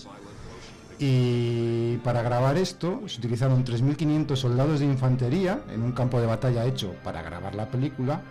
Y ya, ya he dicho que cientos y cientos de pilotos reales del ejército. Qué bueno. Sí, es una, una película muy, muy curiosa y que todavía hoy se puede ver. Es de es, es muda, es una película muda. Ajá. Ya hablaremos también, es muy interesante, cu- cuando llega el sonido eh, al, es al verdad. cine. Sí, porque ¿Cuál además... es la primera película sonora? Sí, porque tiene mucho que ver con la radio. Sí, porque sí, realmente sí. el cine es, es sonoro gracias a la radio. Gracias a la radio. Eh, ojo, correcto, correcto. Bueno, de esto indagaremos, sí, claro que sí. Además, los que hemos hecho periodismo, pues eh, yo creo que todos recordamos, ¿no? Esas películas que, que hemos visto pues en blanco y negro unas veces, bueno, primero primero mudas, como bien decías tú, y luego Sí. pues sonoras. Eh, te sorprenderá y como inciso, ¿vale? No me entretengo tampoco saber que se inventó primero el cine sonoro antes que el cine mudo, ¿eh? Ojo, Ajá. lo que pasa es que no daba dinero. No daba. El cine lo inventó, con perdón de las enciclopedias, Tomás Alva Edison, que estaba, ese, estaba experimentando y estaba produciendo mm, aparatos de sonido y las primeras películas que él hace son con sonido, ¿eh? está documentado. Solo que no daba dinero, entonces se abandona durante un tiempo y hasta que la radio no hace que los altavoces funcionen bien, pues no, sí, no, no sale el sonido. Es verdad. Oye, Jesús, nos has traído unos audios que yo no sé si la gente en casa va a poder reconocer, pero que son audios que están ahí en vuestro en el Museo de la Radio y de las Telecomunicaciones y que tienen eh, bueno, pues no tienen la verdad ningún desperdicio. Si te parece, vamos a Sí. irlos eh, poniendo. Todos los días pondremos unos cuantos audios. Yo en mi museo, cuando vienen las visitas, lo que hago es a, a- a ver que la visita adivine quién está hablando. Yo creo que aquí podemos hacer lo mismo, ¿no? Sí, Ponemos claro. el audio y a ver si sois capaces de reconocer la voz o el personaje, ¿vale? pues Vamos a por, a primero. Venga, ponemos este, por ejemplo. Esta ocasión del aguinaldo del soldado, con más razón que nunca fiesta de familia, de la familia española, por la que no pueda decirse con palabras del Evangelio, ay de la casa desunida. No hay adversidad que prevalezca sobre los pueblos que saben sobreponerse con alto sentimiento patriótico a los momentos más difíciles de su vida.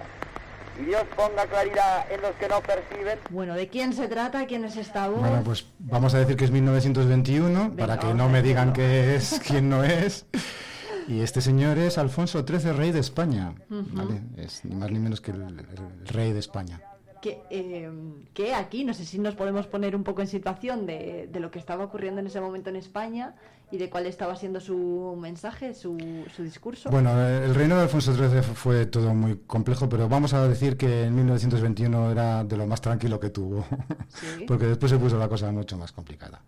Es, es una arenga y hace, es, es curioso remarcar que hace eh, ese efecto en la voz de subir y bajar, que después hemos oído muchas veces en la radio a otras personas, porque no tenían costumbre de hablar en la radio y no habían oído a nadie hablar, en la- a, escu- a escuchar, y tenían ese, como si fuese Como un meeting, ¿no? sí, Ese- sí, es ese verdad. tono. Es verdad. Pues es por eso, porque, porque no había un referente de, de cómo hablar en la radio. Bueno, eh, bueno, de esto, ta- esto también da para lo de los discursos de políticos a través de la radio, también Bueno, da bueno. para otro día, ¿eh? Da para Nos lo apuntamos días. para otro día.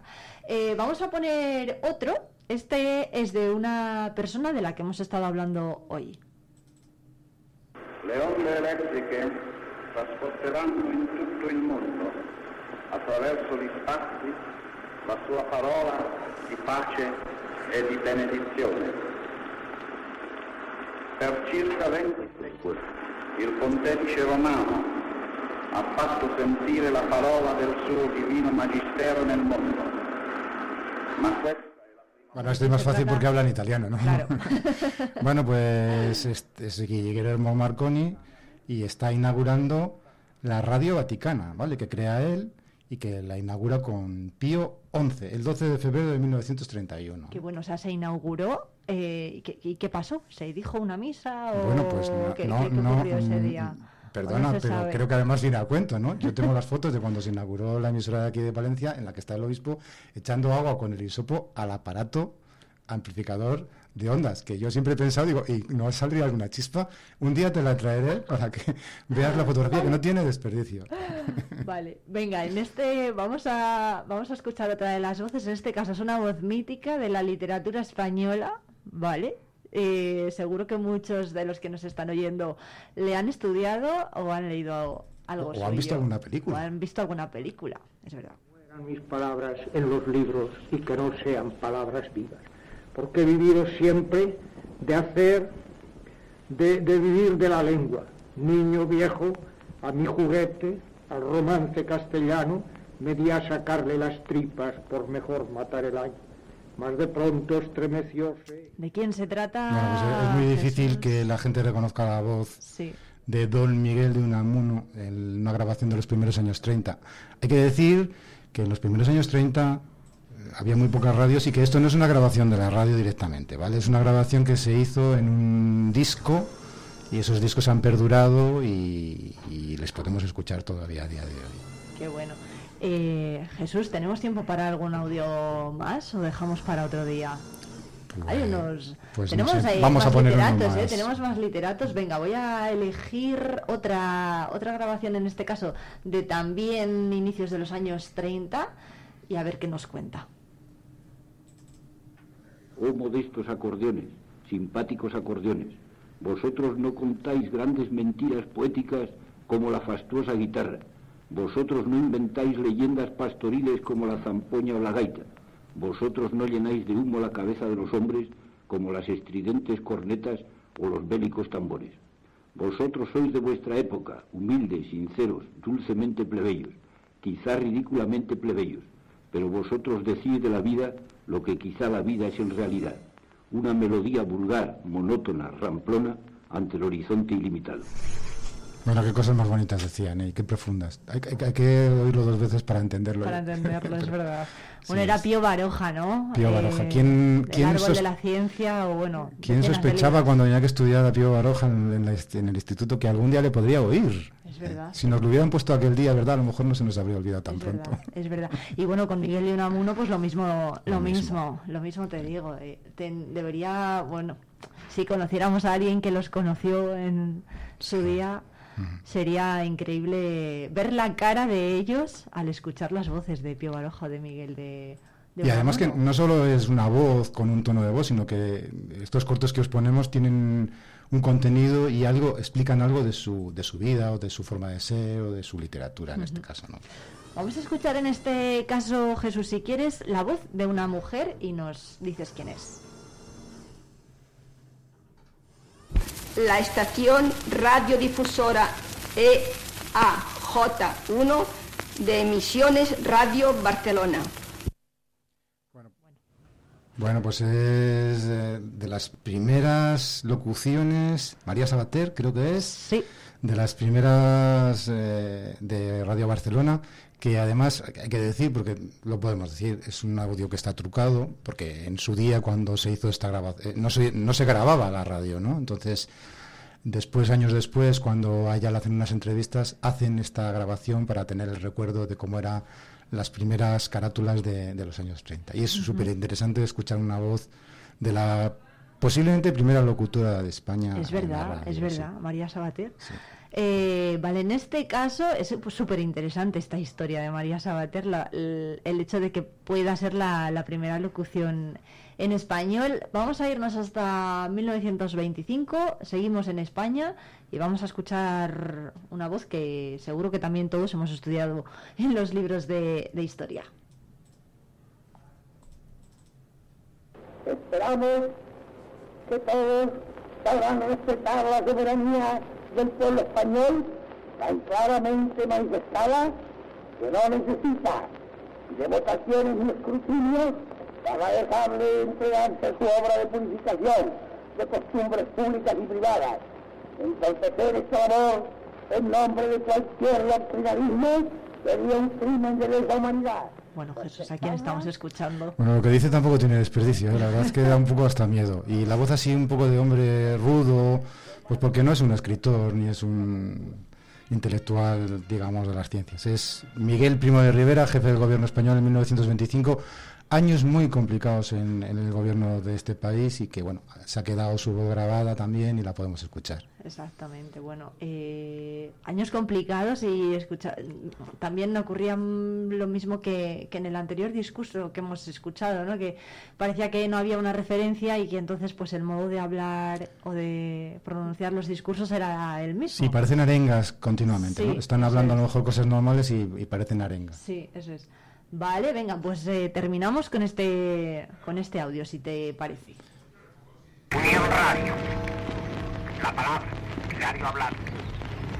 Su Excelencia, el presidente de la República, recibió esta mañana en audiencia civil a don José Palomero San Román, gobernador civil de Segovia, y a don Miguel Torres Roldán, y en audiencia.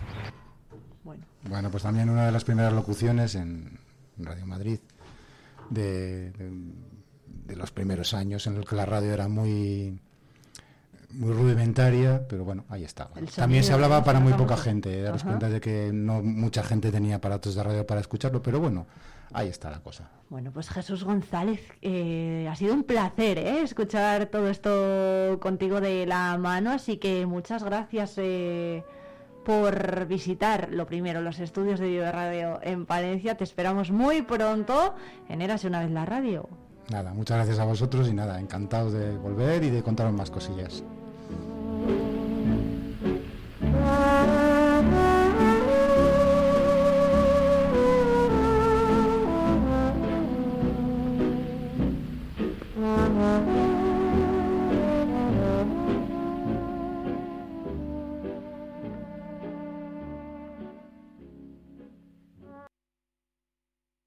Vive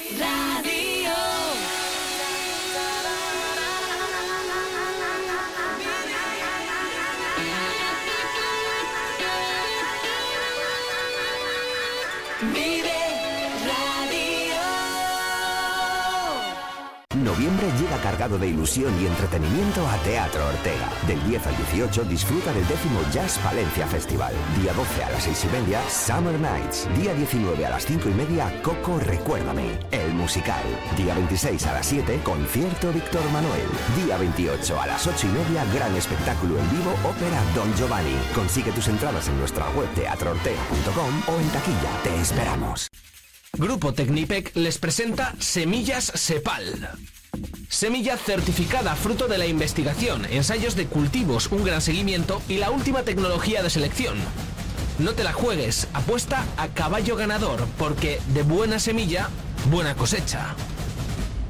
Peletería Prieto te propone una temporada repleta de prendas muy especiales. Déjate seducir por el color, las combinaciones sofisticadas, el diseño, prendas cálidas, los abrigos más suaves o las creaciones a medida. Descubre exclusivos accesorios confeccionados de forma artesanal. Peletería Prieto, prendas versátiles para personalidades únicas. Nos encontrarás en calle Mayor 76. Cerrato por vacaciones. Descubre los 40 pueblos de esta comarca palentina. Explora nuestra naturaleza a través de las cinco rutas ornitológicas donde observar aves silvestres en su hábitat natural.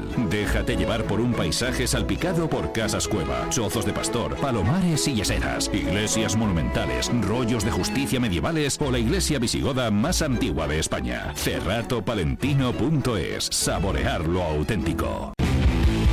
Talleres Multimarca Iván te ofrece la tranquilidad de dejar tu vehículo en manos de profesionales. Si buscas un vehículo de ocasión revisado y certificado, visita nuestra exposición. Talleres Multimarca Iván, en calle Alfareros 8.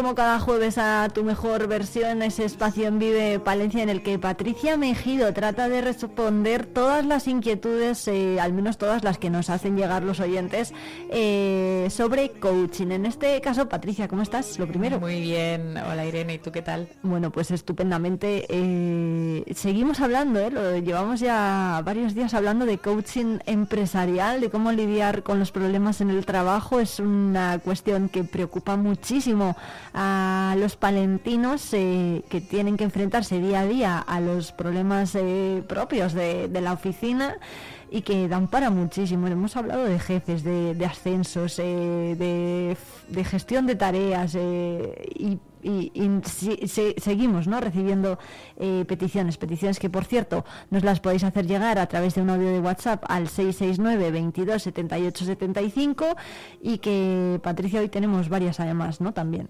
Sí, es normal que lleguen muchas peticiones que hablen de, de las preocupaciones que tienen nuestros oyentes sobre el trabajo. Eh, pasamos muchas horas al día en nuestro entorno laboral y, y buscamos esa, esa felicidad, por lo menos ese espacio donde, donde estemos motivados, ilusionados y donde nos sintamos útiles. Y, y, mm, el 85% de, de los ciudadanos, no solo de España, sino de Europa, no están contentos en sus lugares de trabajo, ¿no? Y es un dato, wow, muy relevante. Eh, sí, de hecho, bueno, yo te iba a decir que, que, pero ya con este dato igual me lo desmontas, que a todo el mundo nos importa estar a gusto, ¿no? En el trabajo, yo creo, y, y, mm, bueno, más allá de la tranquilidad que nos pueda dar tener un sueldo en casa, pues si estamos a gusto, mejor, ¿no? ¿O, o qué? Inevitablemente nos llevamos el trabajo a casa. Es imposible dejarlo a un lado, porque son muchas horas al día las que estamos trabajando. Y, y además eso compite con nuestra familia, con nuestro ocio, con nuestros hobbies, con nuestro tiempo libre, con nuestro, nuestra calidad de vida, ¿no? Que llamamos. Entonces, eh, sí, sí, sí, tenemos que, por lo menos, que sea un espacio de tranquilidad y, y donde podamos eh, sentirnos realizados. Bueno, vamos a escuchar la primera de las dudas que nos ha llegado de una de nuestras oyentes. Buenos días. Eh, mira, quería hacerte una consulta porque sí que me parece interesante eh, que me podáis ayudar a cómo plantear eh, en mi trabajo. Yo tengo objetivos comerciales, entonces creo que me falta o algún tipo de herramienta eh, o me estoy perdiendo algo de cómo, cómo priorizarlo, ¿no? Para poder llegar a, a esos objetivos. Eh, no sé si podéis echar una mano. Bueno, ¿qué le decimos a esta, a esta oyente? Eh, bueno, aquí eh, yo creo que esta chica eh, sí está en un momento en el que necesita claridad, sobre todo para poder planificar, para poder ordenar y, dar prioridad a ese, a ese listado de tareas y de objetivos comerciales. ¿no? Yo, yo exploraría con ella cuáles, eh, qué barreras está encontrando a la hora de, de poder eh, definir un listado de, de prioridades porque al final puede parecer muy fácil, pero llega un momento en el que igual de 20 tareas eh, listadas en orden de prioridad, no las hacemos todas seguidas, ¿no? Empezamos como a coger, a saltar, ¿no? Hacemos la 1, luego pasamos a la 4, luego pasamos a la 10. ¿Eso por qué lo hacemos? Esto lo hacemos por diferentes motivos, eh, u- u- po- pero vamos, el principal eh, es la atención.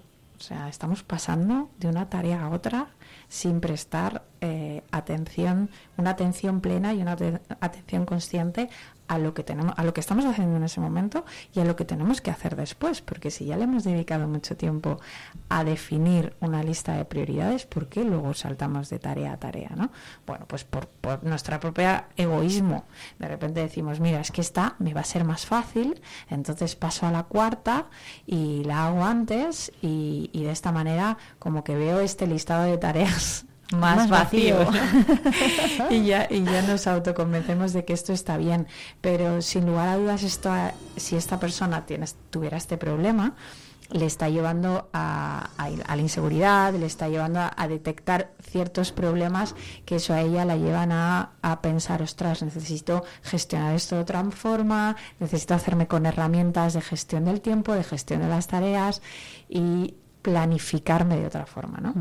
Claro, pero lo que dices de, por ejemplo, eh, avanzar en la lista saltándonos alguna tarea para llegar a la otra mm, y ver la- el lienzo más vacío, tampoco tiene por qué ser malo, ¿no? ¿O, o qué? No tiene... Patricia se encoge de como un, como un no sé, ¿no? Eh, malo o bueno em, es un matiz que... Quiero decir, si para aprovechar el tiempo...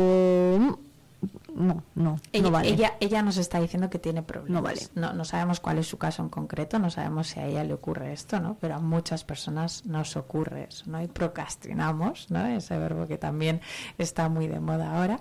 Y, y yo lo que digo es, si has conseguido dedicarle mucho tiempo a esa lista de, de objetivos comerciales y les has puesto en orden de prioridad, tienes que ser capaz de concretar cuánto tiempo te va a llevar cada tarea y de concretar que, que, que desglosar la propia tarea en sí, ¿no? Saber si te va a llevar una hora, si te va a llevar días, con quién tienes que hablar, eh, cuáles son las barreras que, que, te- que pueden aparecer para que tú no consigas realizar esa tarea eh, en el tiempo previsto y cuando te sometes a, a una exploración de cada una de las tareas o de los objetivos comerciales, ya, ya por sí solo vas, vas desmontando esa tarea, ¿no? La vas, la vas haciendo poco a Ujú. poco, ¿no?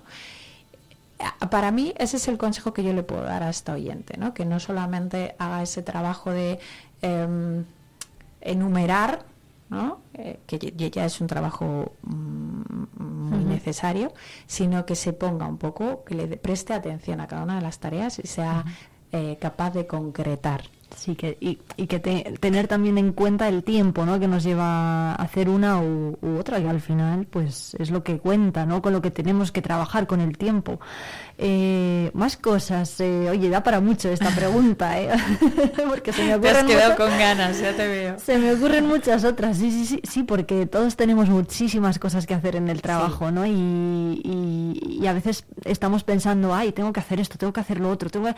pero la propia mm, inmediatez del día a día hace que lo vayas dejando y no y no te puedas poner a lo mejor eh, cuando quieres, ¿no? Y, y todo el tiempo que quieres con ello. Sí, sí, y luego hay una cosa muy importante que es otro matiz. Si, si estos objetivos comerciales son eh, individuales o, o colectivos, ¿no? O sea, ¿cómo llegas a conseguir ese objetivo comercial? Porque si necesitas de otros, tienes que saber delegar, eh, que, que acordar el cómo con el resto del equipo y, y- y realmente no es una responsabilidad única, ¿no? es una responsabilidad del sistema en sí.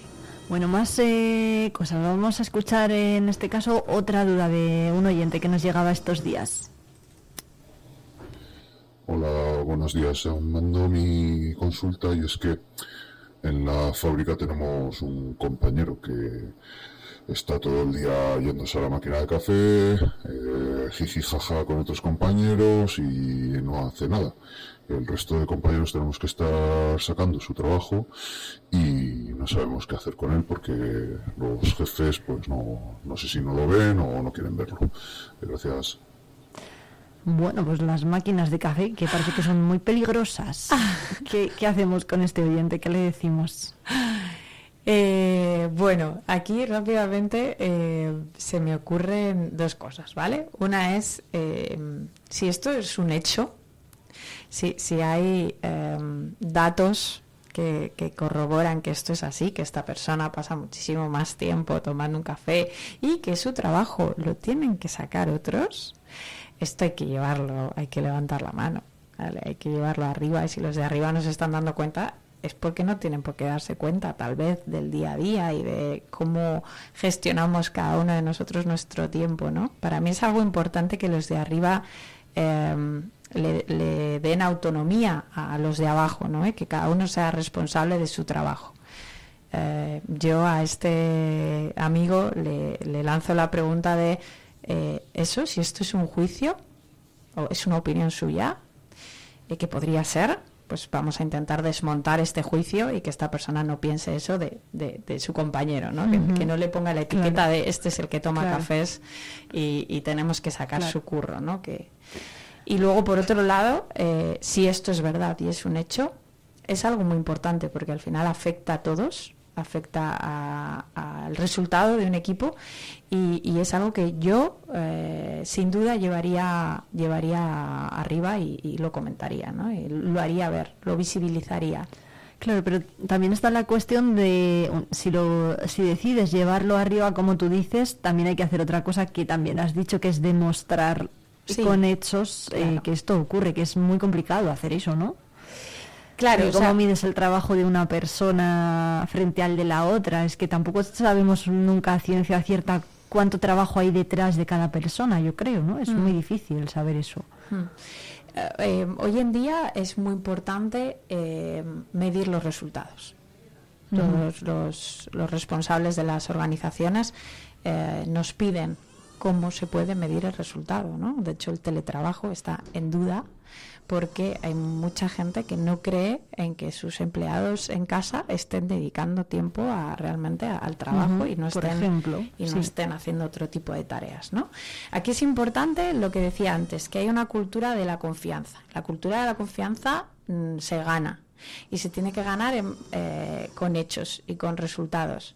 Y igual que yo puedo necesitar tiempo para ir a buscar a mi hijo a la guardería o cada vez que mi hijo se pone malito, y no quiero que me juzguen por ello, si mis resultados luego son positivos, igual hay otra persona que se puede permitir tomar cafés, disfrutar de su trabajo, compartir uh -huh. información y momentos con otros compañeros, otros compañeros, y sus resultados son buenos. Uh -huh. Entonces aquí yo eh, me miraría hacia adentro. ¿no? Sí. Siempre estamos como mirando a ver qué hace al de al lado. Si tú estás haciendo bien tu trabajo y no tienes que hacer las tareas de nadie, todo está bien. Esa persona ya será eh, suficientemente responsable como para saber si puede o no puede tomarse un café. Otra cosa es que tengas que asumir el trabajo de alguien que sepas que se está tocando la barriga. Uh -huh. Y ahí es cuando hay que subirlo.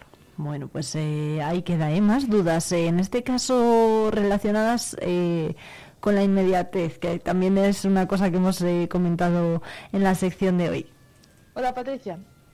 En la empresa en la que yo trabajo nos suelen dar el cuadrante mmm, mensual muy tarde, por ejemplo el día 31 o incluso el día 1 de, del mes. Entonces, al estar a turnos eh, y no saber los días que descanso o los días que me toca trabajar, me genera eh, cierto estrés. ¿Cómo podría yo solventar para que no me generase eh, cierto estrés esta situación? Bueno, pues cómo puede generar, eh, bueno, ¿cómo, cómo, puede gestionarse esta oyente para no tener estrés por esto. Mm, madre mía, para es que me imagino, planes. Claro, claro, me imagino lo difícil que sea para esta persona planificarse.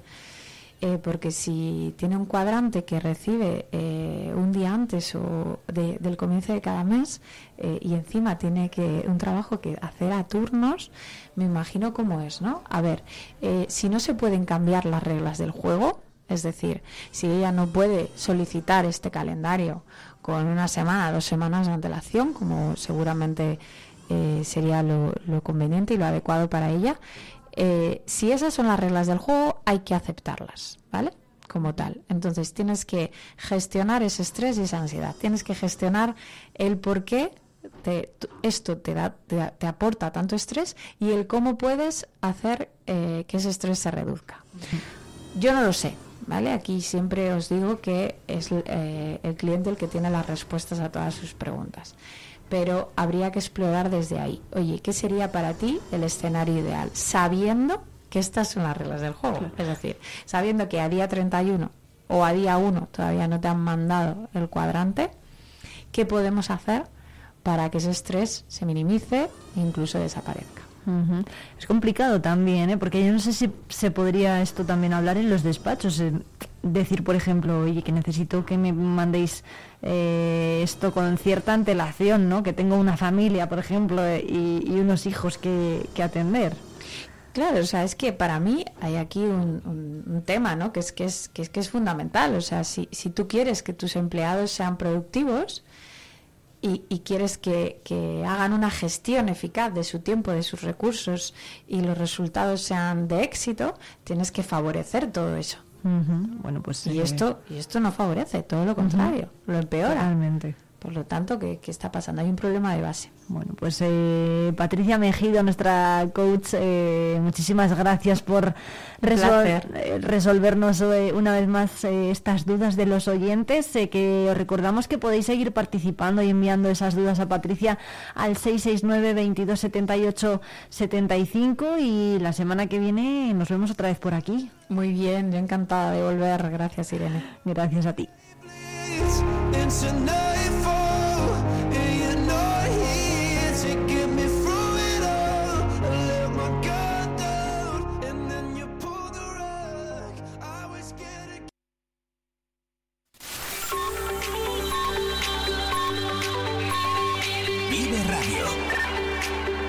Las 11 de la mañana.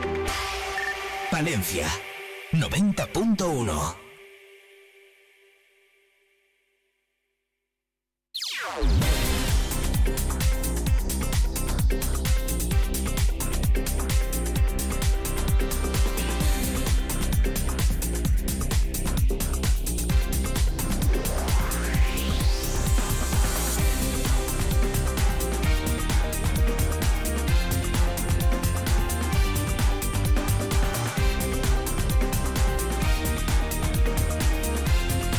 Tres minutos, pasan de las 11 de la mañana, seguimos en directo en la 90.1 de la FM Palentina y continúa en estos momentos el pleno ordinario de la Diputación de Palencia.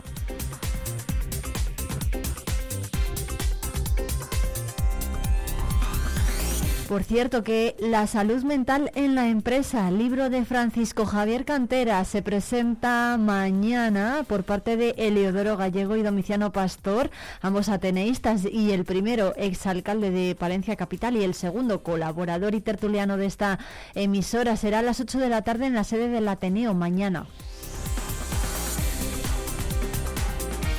Y además hemos conocido que el escritor Manu Espada ha ganado el sexto premio Ramos Ópticos al mejor relato sobre jazz dentro del Jazz Palencia Festival en el marco de esta cita musical. El autor salmantino se impuso a los cerca de 100 relatos presentados con una narración escrita con un lenguaje potente y muy eficaz. El jurado del Premio Internacional Ramos Ópticos al mejor relato sobre jazz que organiza el Jazz Palencia Festival y patrocina esta firma óptica ha acordado este martes por unanimidad conceder ese galardón al escritor Manu Espada por su cuento Clave de Sol, que narra la relación de una madre y una hija y su conexión especial con la música, el silencio, los pájaros. El autor recibirá un premio en metálico de 2.000 euros, así como un lote de libros valorado en 200 euros del sello editorial Menos Cuarto, que colabora en la iniciativa. El presidente del jurado, el escritor José María Merino, miembro de la Real Academia Española de la Lengua, destacó tras comunicar el fallo que el relato ganador es una narración que aúna sabiduría y fuerza sobre una cantante de jazz que tiene una hija con una intolerancia al ruido. Es una excelente y original historia que va más allá del jazz y con un singular simbolismo sobre la música y el silencio. Manuel Sánchez Vicente, salmantino y residente en Madrid, es licenciado en periodismo y ha publicado los libros El desguace, Fuera de temario, Zoom, ciento y pico novelas a escala, personajes secundarios y Petricora ha ganado varios galardones literarios, entre los que destaca relatos en la cadena y en la revista Eñe. Forma parte del libro de cátedra Antología del Microrrelato Español, que recoge la historia del microrrelato en España y además ha escrito Las herramientas del microrrelato, un manual de escritura creativa. Además, ha publicado en Bolivia El zumo de las piedras, de aquí a Plutón. Es su primer libro, publicado en Chile.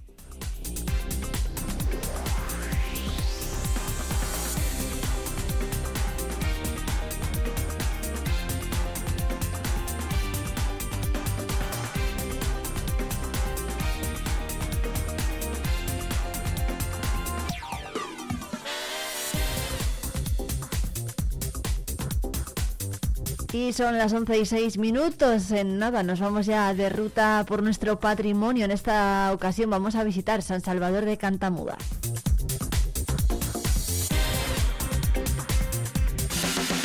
Vive Palencia, vive tu provincia, vive tu pueblo, vive radio.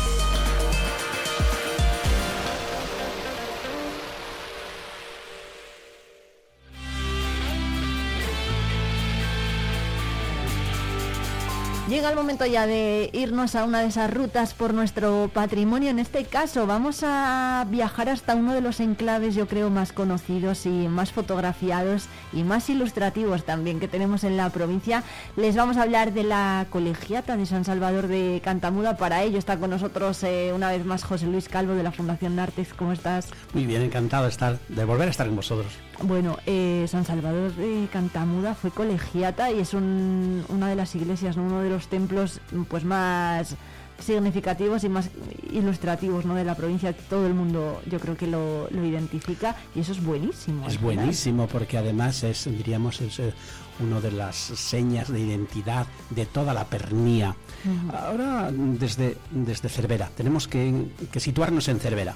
Cervera, hacia Potes, bueno, pues nos encontramos con, con la colegiata de San Salvador. Nada, a dos tiros también de otra famosa abadía, la abadía de Levanza, allí a, a dos tiros de piedra verdad. también. Bueno, pero nos centramos en la colegiata de San Salvador.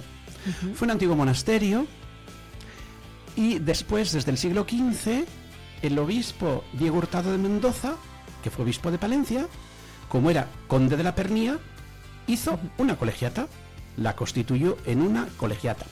El edificio ya estaba, porque el edificio es del siglo XII. Y eh, mm, según te vas acercando y ves la espadaña, ves después el triple ábside, ella sola rodeada entre unos prados, y dices, qué maravilla, pero hay que, hay que pararse, hay que, hay que entrar. De, de todo ese complejo que, que fue en su día, ¿no? que fue monasterio y se nombró colegiata, hoy que se conserva, porque está mm, eh, anexo el cementerio, por ejemplo, ¿no? Sí, no sí, sé sí. qué se conserva de todo lo que había. Se conserva, solo se conserva la iglesia y el cementerio desde el siglo XIX. Pero mm, el templo, destaco la espadaña, que es bellísima con esos vanos, el ábside y los capiteles, tanto exteriores como interiores, sobre todo los interiores. Y dentro de la colegiata tenemos que contemplar también eh, mm, las, los bienes muebles que, que tiene dentro la, la colegiata, ¿no? Vale, vamos por partes si quieres. Eh, te iba a preguntar por los capiteles, ¿por qué son tan importantes los capiteles? Son tan importantes, son capiteles que hacen referencia, lógicamente, a la Edad Media. Ahí en eso, eh, lógicamente, se desarrolló una vida muy próspera en la alta, en la baja y en la alta Edad Media y constituye realmente, sobre todo, los del arco toral, ¿no? Eh, San Salvador, la belleza es exterior e interior. Una armonía en las naves, una armonía en el crucero que es espectacular. Qué bueno. Eh, y hablabas también de los bienes eh, muebles que hay dentro de la, de la colegiata. Pues dentro de la colegiata hay un Cristo, un protogótico, después tienen al titular del siglo XVI que se restauró hace unos años, el Divino Salvador, esas dos, después Ujú. un sagrario maravilloso del siglo XVI que también hay. En fin, es un conjunto tanto de bienes muebles como inmuebles y el mismo entorno, arquitectura, escultura, paisaje extraordinario.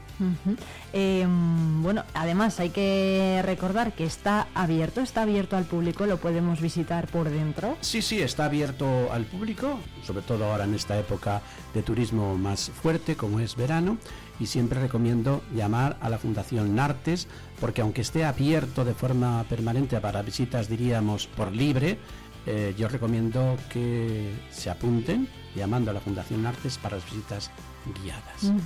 Eh, en esas, eh, esas visitas guiadas, eh, háblanos un poco de cómo son. podemos ir in- de forma individual, son en grupo. eh, ¿a qué, qué disponibilidad hay de días y de, y de horarios, por Todo ejemplo? eso, sí, todo eso está en la, En la página, página en la web. página web de la Fundación Nartes. ¿no? Y es, son visitas, con- lógicamente, por guías especializados y me parece que merece la pena. Hay puntos de encuentro y, y después ya pues a visitar, a disfrutar y después a, a- a buen comer, comer bien en la zona norte. Bueno, pero eso la visita no lo incluye. Eso la visita no lo incluye, pero también lo hombre, ¿eh? si, si, vemos- si vamos por allí cerca, eh, si vamos por allí cerca... La pernía, y- la pernía, la montaña. Eh, que podemos degustar, por ejemplo, la carne de cervera, ¿no? Que es una oportunidad que vamos, no podemos tampoco dejar pasar por alto. Eh, la, mm, como lo decías antes, para llegar hasta allí tenemos que ir hasta Cervera de Pisuerga. Eh, en total, pues eh, estamos hablando de unos 120 125 kilómetros desde la capital y a 15 de Cervera. Sí. Y bueno, pues muy cerquita tenemos, eh, esto pertenece al ayuntamiento de la, de la Pernía y tenemos muy cerca el paso del camino lebaniego también. Claro, porque además este año es Año Santo Lebaniego y creo que también se pueden, bueno, también aquí en Palencia pueden recoger tanto en el Museo Diocesano como en la catedral pueden mm, recoger las credenciales y también pueden recogerlas también en la Fundación Artes. Hay credenciales todos aquellos que realizan el camino lebaniego, porque es el camino, el camino hacia Potes, hacia la Cruz de Líbana. Qué bueno. Eh, bueno, ¿qué más eh, curiosidades guarda esta colegiata? Seguro que hay por alguna hay alguna por ahí que no nos has Bueno, contado. eh, las curiosidades es la historia que encierra, porque eh, al pertenecer eso, diríamos, al cabildo, al obispo y hacer la colegiata, eh, los abades de allí de, de San Salvador tenían silla, tenían silla y puesto mm, aquí en la catedral de, de Palencia. Una familia, mm, bueno, muy reconocida, muy prestigiosa como fueron los Reynoso, fueron los primeros abades, pero vivían aquí en Palencia, ¿eh? vivían en Palencia, sí. Tenían el abad de, eh, de Levanza y el abad de San Salvador, el abad de San Salvador. Ahí tiene un, un fantástico sepulcro en la... En la colegia- eh, no, en la catedral. en la catedral, En la ah, catedral, en la en la ca- catedral. en la catedral de Palencia, sí. Ajá. En la catedral de Palencia. ¿Cuántos eh, monjes llegaron a ver, llegó, llegaron a estar en la colegiata? Bueno, en la colegiata no son monjes, son, son canónigos, canónigos. son canónigos, son sacerdotes. Yo creo que no pasarían de, de 10, ¿eh? como mucho, ¿no? Como sí, mucho. Como, como mucho, porque la abadía, la abadía importante, otra de las más antiguas, estaba allí cerquita también, que era la abadía de Levanza. Las dos abadías, la abadía de Levanza y la colegiata de San Salvador. ¿Cuánta historia? Y, con, y convivieron juntas, además. Convivieron ¿no? juntas, Claro. exacto, sí. Bueno, mi amigo José María Pérez Peridis es que lo describe también en las novelas últimas. Eso, lean, lean también esas novelas y, y descubran todo lo del oso y todas las historias que encierran todas esas, esas, esas Luego, iglesias. luego también estaba muy cerca el monasterio de Santa María la Real, que yo no sé si Claro. también hubo cierta convivencia entre esas tres bueno, comunidades. ¿o Santa no? María la Real eran premostatenses, esos eran, eran otros. Bueno, Otra eh, la de- orden. La de San Salvador de Cantamuda. Colegiata. muy- en la colegiata, eso es. eh, entonces una comunidad muy pequeñita era, ¿no? Sí, una comunidad muy pequeñita, pero bueno, eh, ya que hubiese allí tanto clero, eso era importante. ¿eh? ¿Cómo era la vida en esa, o cómo podía ser la vida en esa colegiata?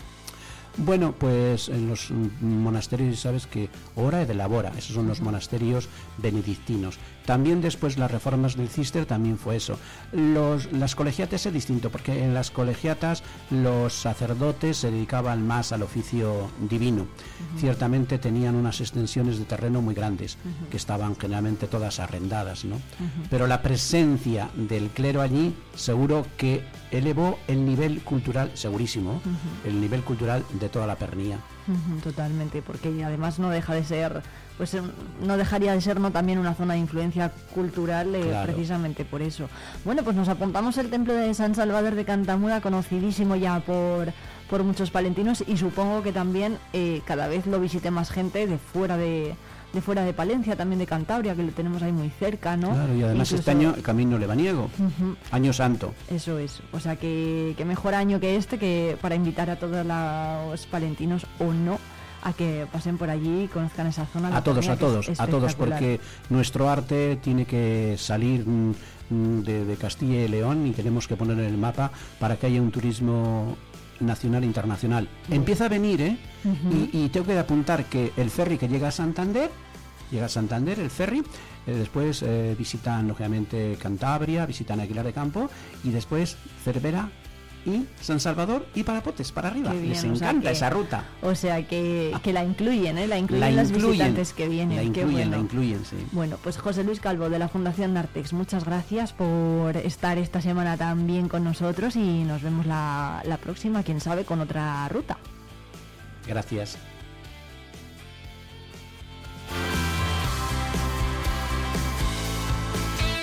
Es Vive Radio.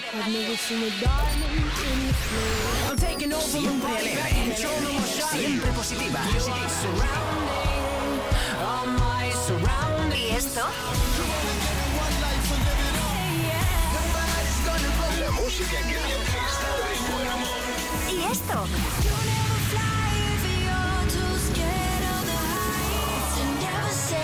¿Y esto?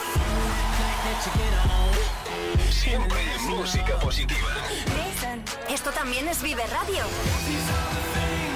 Las canciones que te alegran el día. Siempre con un poco más de vida. Vive Radio. Volver a estrenar un abrigo de piel totalmente transformado con un nuevo diseño de tendencia es posible con Peletería Prieto. Las manos expertas de nuestro peletero darán vida al abrigo que tienes en el armario. Dale una oportunidad al chaquetón de tu madre o el abrigo que con tanto cariño te dio tu tía. También es posible darle una segunda vida como complemento del hogar. Disfruta del confort de una manta o el encanto de unos cojines. Pide tu presupuesto. Peletería Prieto, en calle Mayor 76.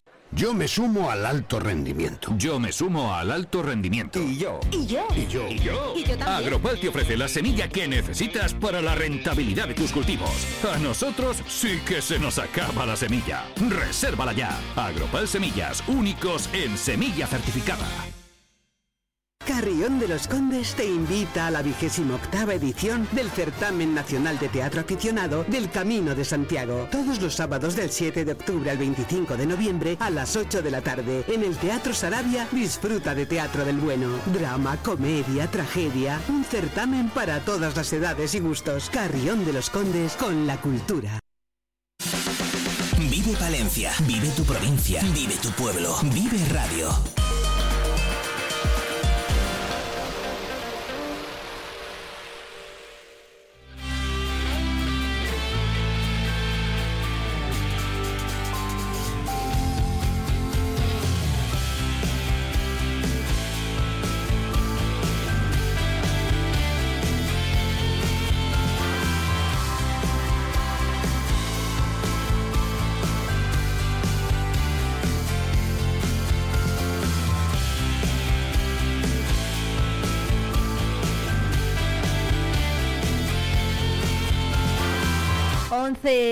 19 minutos, seguimos en directo en la 90.1 de la FM. Saludamos ya a Javi Cabra que nos escucha desde Radio Cajabalí. Buenos días, ¿qué tal?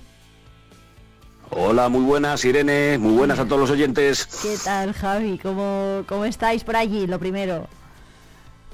Bueno, bien, ya sabes, con el clima este que nos toca ventoso, pero bueno, toca refugiarse de nuevo en las cuevas y empezar a, a hacer cositas esta vez desde el otro lado del escritorio. Bueno, de- desde el otro lado del escritorio habéis estado trabajando y también desde el otro lado de las cámaras, Javi, porque hoy nos quieres hablar, eh, vamos a hablar de un trabajo que, que habéis realizado que se llama La Piscina a Pico y Pala, que está dirigido por Javi Valdezate y producido por Eduardo Perote y que estáis llevando, es un trabajo documental que estáis llevando por muchos festivales, ¿no? De, de toda Castilla y León sobre todo.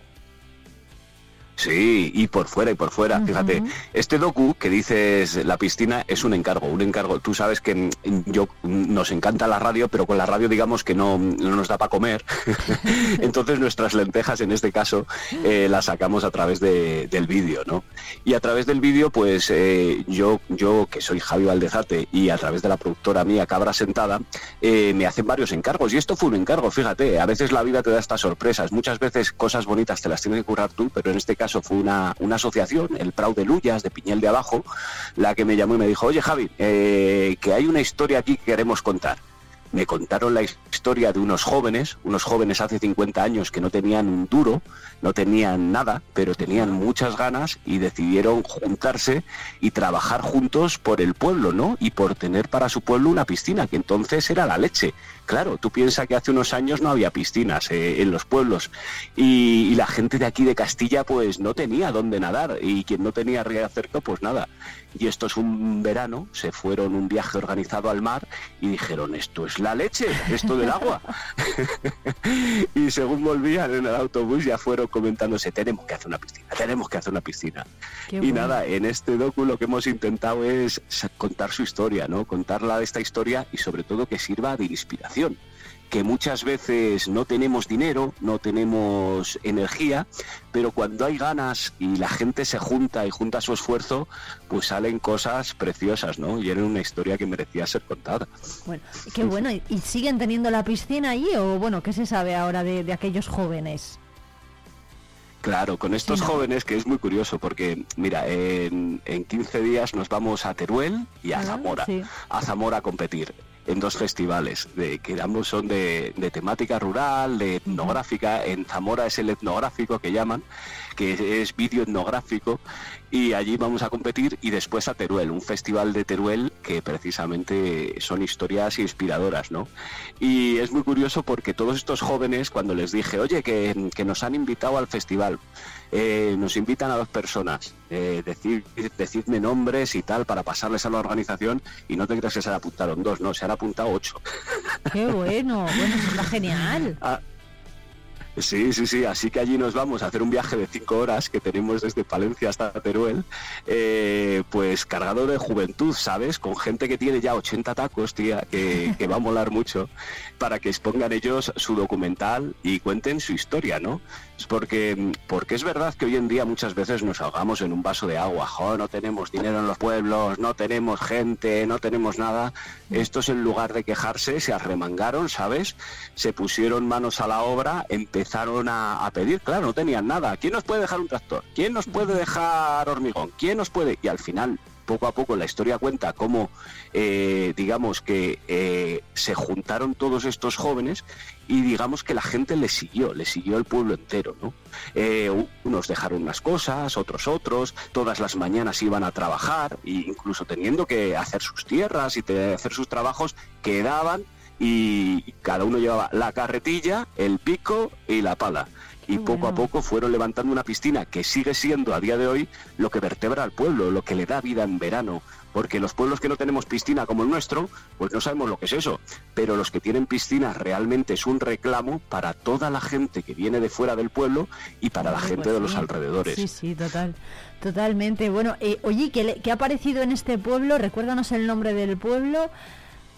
Eh, El pueblo es Piñel de, eh, Piñel de Abajo, que está justo en la frontera donde acaba el Cerrato, el último pueblo del Cerrato Palentino, es Herme desde el Cerrato por ahí, pues ya el siguiente, los siguientes ya están los pueblos estos, los primeros de Valladolid, y Piñel tiene una asociación que se llama el Prado de Lullas, que yo Sí. a toda la gente les recomiendo. Ellos hacen cinco certámenes, cinco festivales al año, y sobre todo se han empeñado en recuperar la biodiversidad. Se han dado cuenta que para que haya para que vuelva la vida al pueblo, tiene que estar vivo todo lo demás. Ellos replantan una cantidad de árboles salvajes todos los años, tienen una colección de semillas que yo no sé si este año ya iban por las 3.000 variedades de tomate que les exponen, la gente les cata, les prueba. Yo recomiendo a toda la gente que, que esté interesada por recuperar los saberes del campo, eh, la manera de, digamos, de, de generar biodiversidad, porque todo es cíclico. Si tú atraes abejas, si tú atraes cultivos, si tú atraes eh, animales, es decir, ellos potencian todo esto para que su pueblo siga vivo y de alguna manera siga viva todos esos saberes que no se pierdan. Oye, ¿y qué ha parecido, qué les ha parecido en Piñel de Abajo la idea vuestra de Radio Ca- bueno, de la Universidad Rural del Cerrato de realizar el documental? Bueno, el- la idea fue suya, o sea, esto fue un encargo, esto es, es maravilloso porque tú sabes... Me refiero a eh, ver el los que resultado, trabajamos- sí. Sí, los que trabajamos en medios, tú sabes que muchas veces eh, nos hacen encargos de todo. Hay encargos que te gustan más, que te gustan menos, pero que te hagan un encargo como este, el de contar una historia, ellos no tenían ninguna pretensión, ¿no? Yo conté su historia, eh, lo estrenamos en el pueblo, lo hemos estrenado varias veces, es flipante las proyecciones, se emocionan, lloran. sí, sí, es, es muy bonito, ¿no? Porque claro, se ven ellos mismos y sobre todo dignificar ese trabajo que le tenían ahí, el verse protagonistas les fascina, o sea, eh, mola un montón.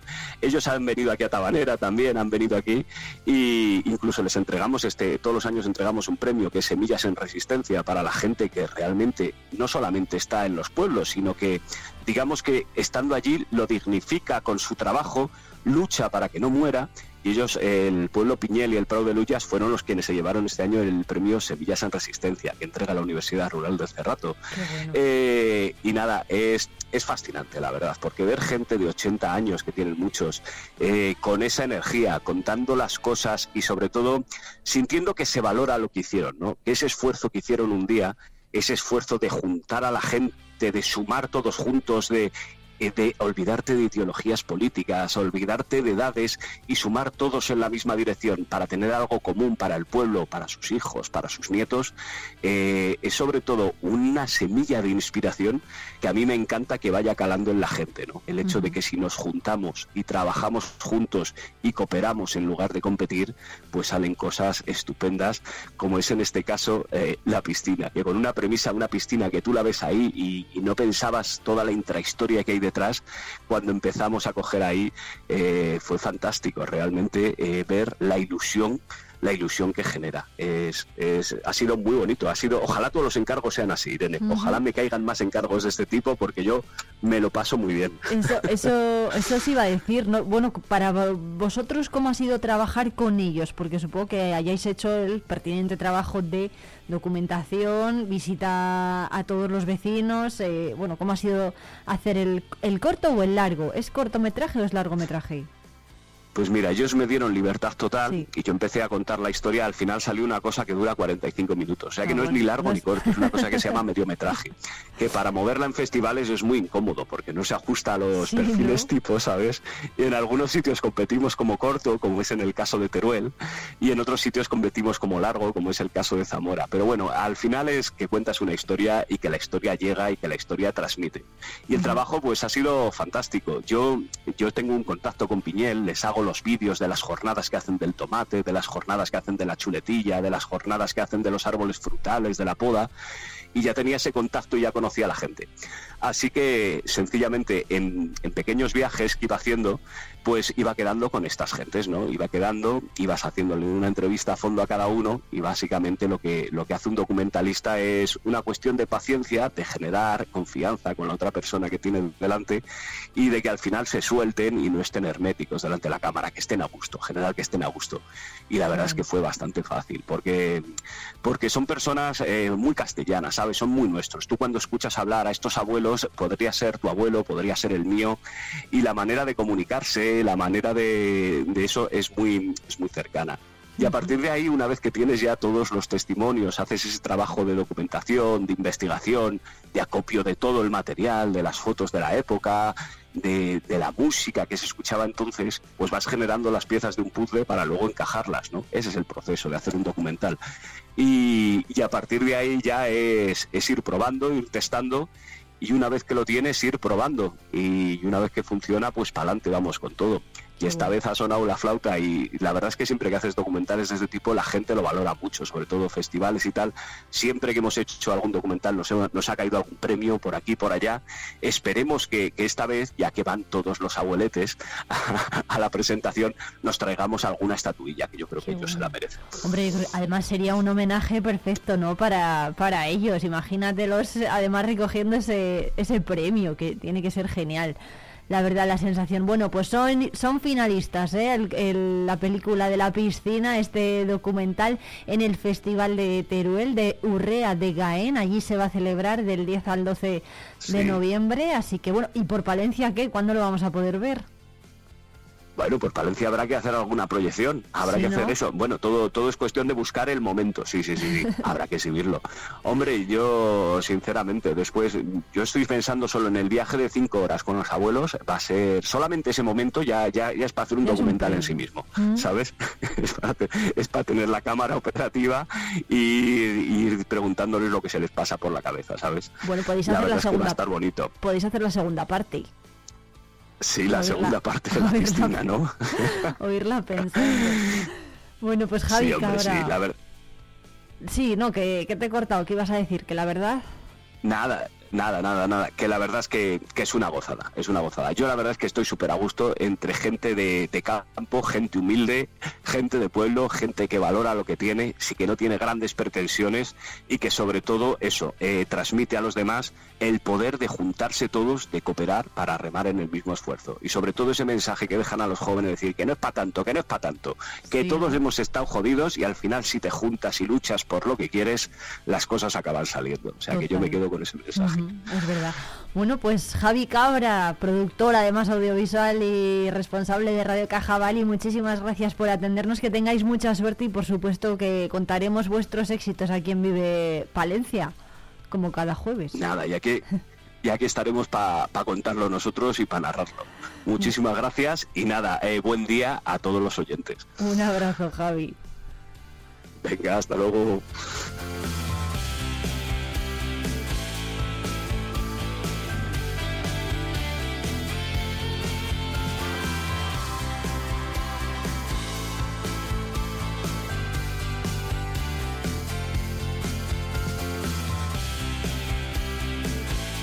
Bueno, y el que también está por aquí es Jesús, Jesús García Prieto con sus éxitos. Vamos a escucharlos. Hola, es ya jueves, estamos ya acabando la semana y nada mejor para celebrarlo que un poco de marchita ahora de la mano de Marshmallow que viene muy bien acompañado. Por aquí están también Pink y Sting en esto llamado Dreaming. A ver si te gusta. Te va a sonar la canción. Will you stay with me? Will you be my love as the days get longer? Will you follow me? Never let me go. Let's keep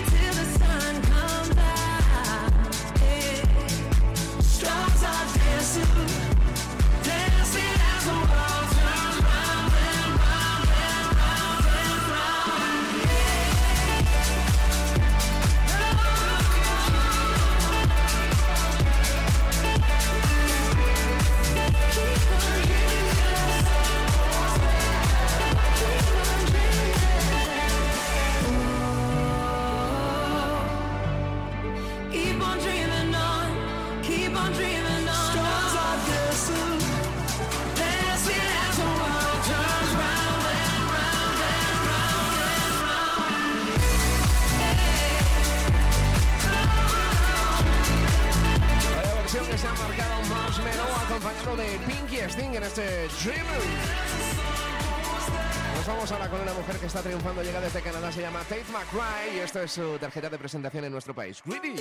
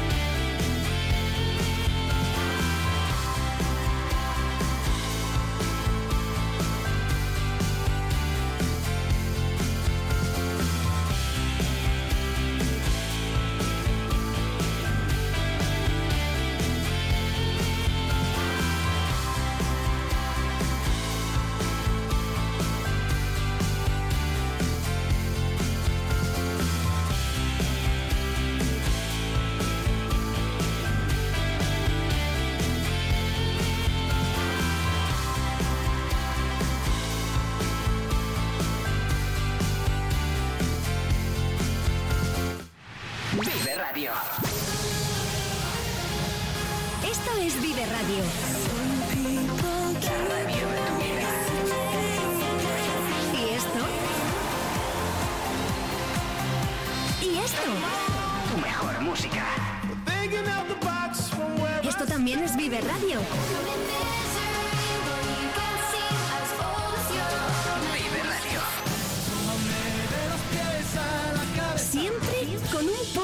de vida. Riesgo Metal, tu taller de carpintería metálica, aluminio y hierro. También automatismos de puertas. Riesgo Metal, en calle de los Bordadores 20, Valencia. Noviembre llega cargado de ilusión y entretenimiento a Teatro Ortega. Del 10 al 18 disfruta del décimo Jazz Palencia Festival. Día 12 a las 6 y media, Summer Nights. Día 19 a las 5 y media, Coco Recuérdame, el musical. Día 26 a las 7, concierto Víctor Manuel. Día 28 a las 8 y media, gran espectáculo en vivo, ópera Don Giovanni. Consigue tus entradas en nuestra web teatroortega.com o en taquilla. Te esperamos. Unipal Soluciones Inmobiliarias te invita a conocer sus nuevas instalaciones en calle Mayor 21 frente al patio del Castaño. Nuestro equipo te asesorará en la venta de tu vivienda y en la compra de tu nuevo hogar con su financiación 100%. Unipal, agencia inmobiliaria líder en Palencia. Asaja Palencia. Más de cuatro décadas apoyando a los agricultores y los ganaderos de nuestra provincia. A tu servicio en nuestras oficinas y en asajapalencia.com. Vive Palencia con Irene Rodríguez.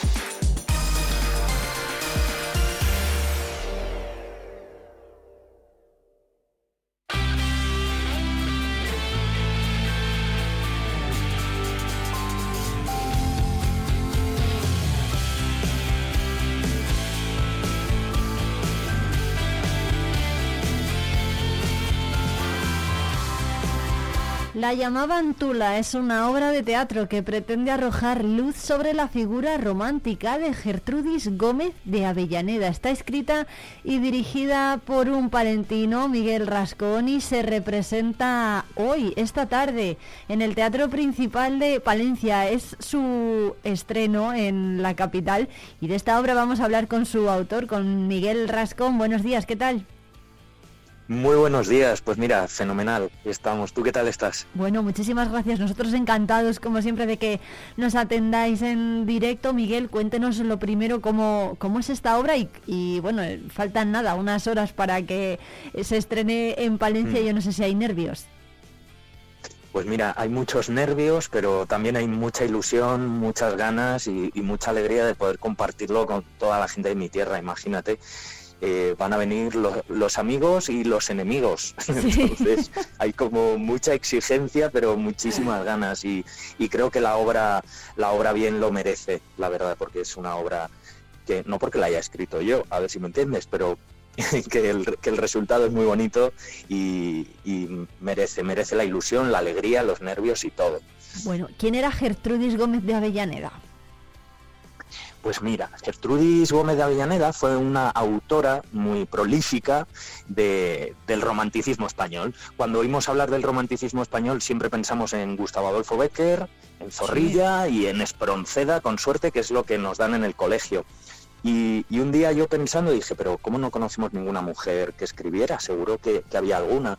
Y investigando encontré a esta Gertrudis que Gómez de Avellaneda, a la que llamaban Tula, y, curiosamente tuvo mucho éxito en vida porque lo peleó muchísimo. Fue una tía súper luchadora que peleó contra todos los prejuicios, contra toda la violencia machista, con- contra todos los impedimentos, pero una vez muerta nadie peleó por ella y se la silenció y se la borró de los libros de historia.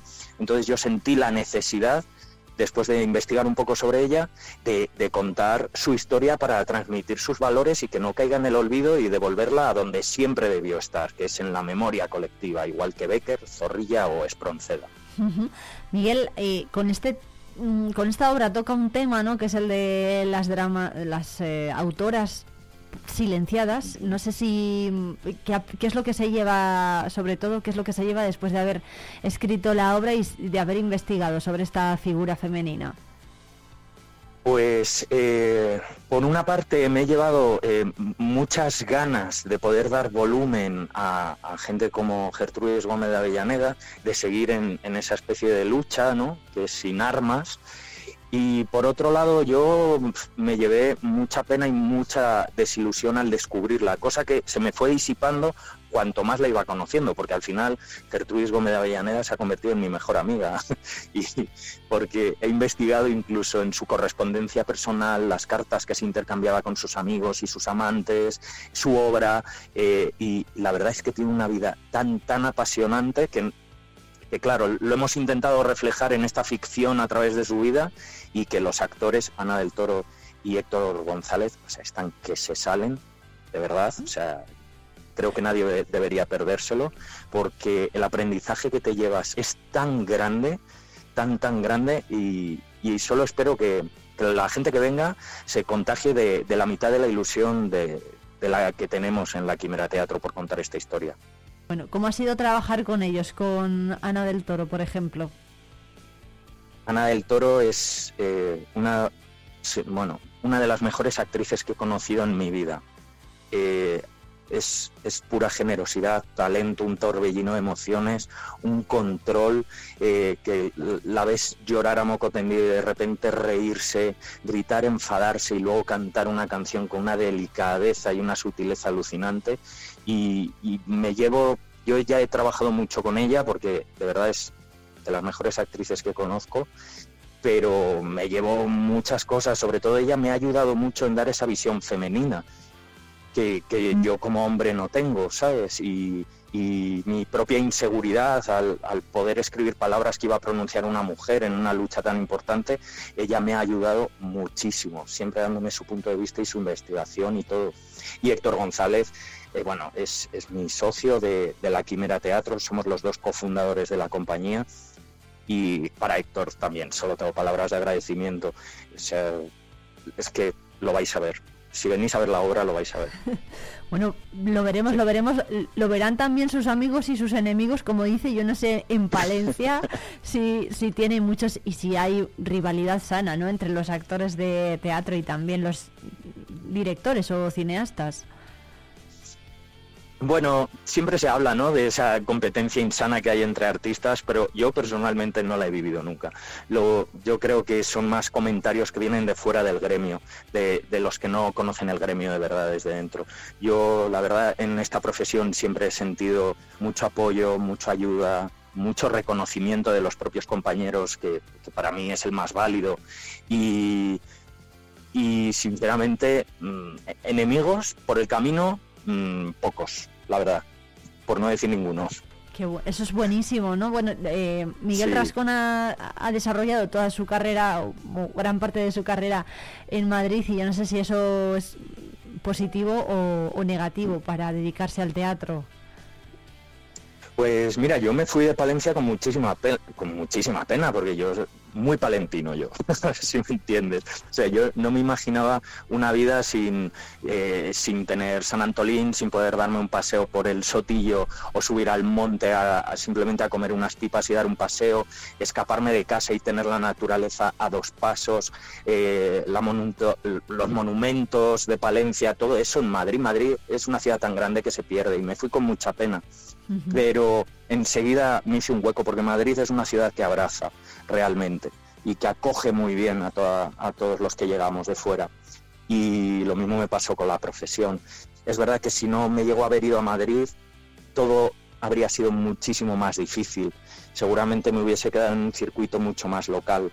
Y en Madrid me da la oportunidad de abrirme, pues eso, no solo a la profesión, sino al al país entero prácticamente. Y cada vez que hago algo allí siempre intento traerlo a Palencia. Y es la primera vez que traigo algo en lo que no actúo sino que escribo y dirijo. Y es una exigencia más pero tenía muchas ganas de traer este trabajo a mi tierra porque yo al final eh, mis primeros pasitos de teatro los di en Palencia.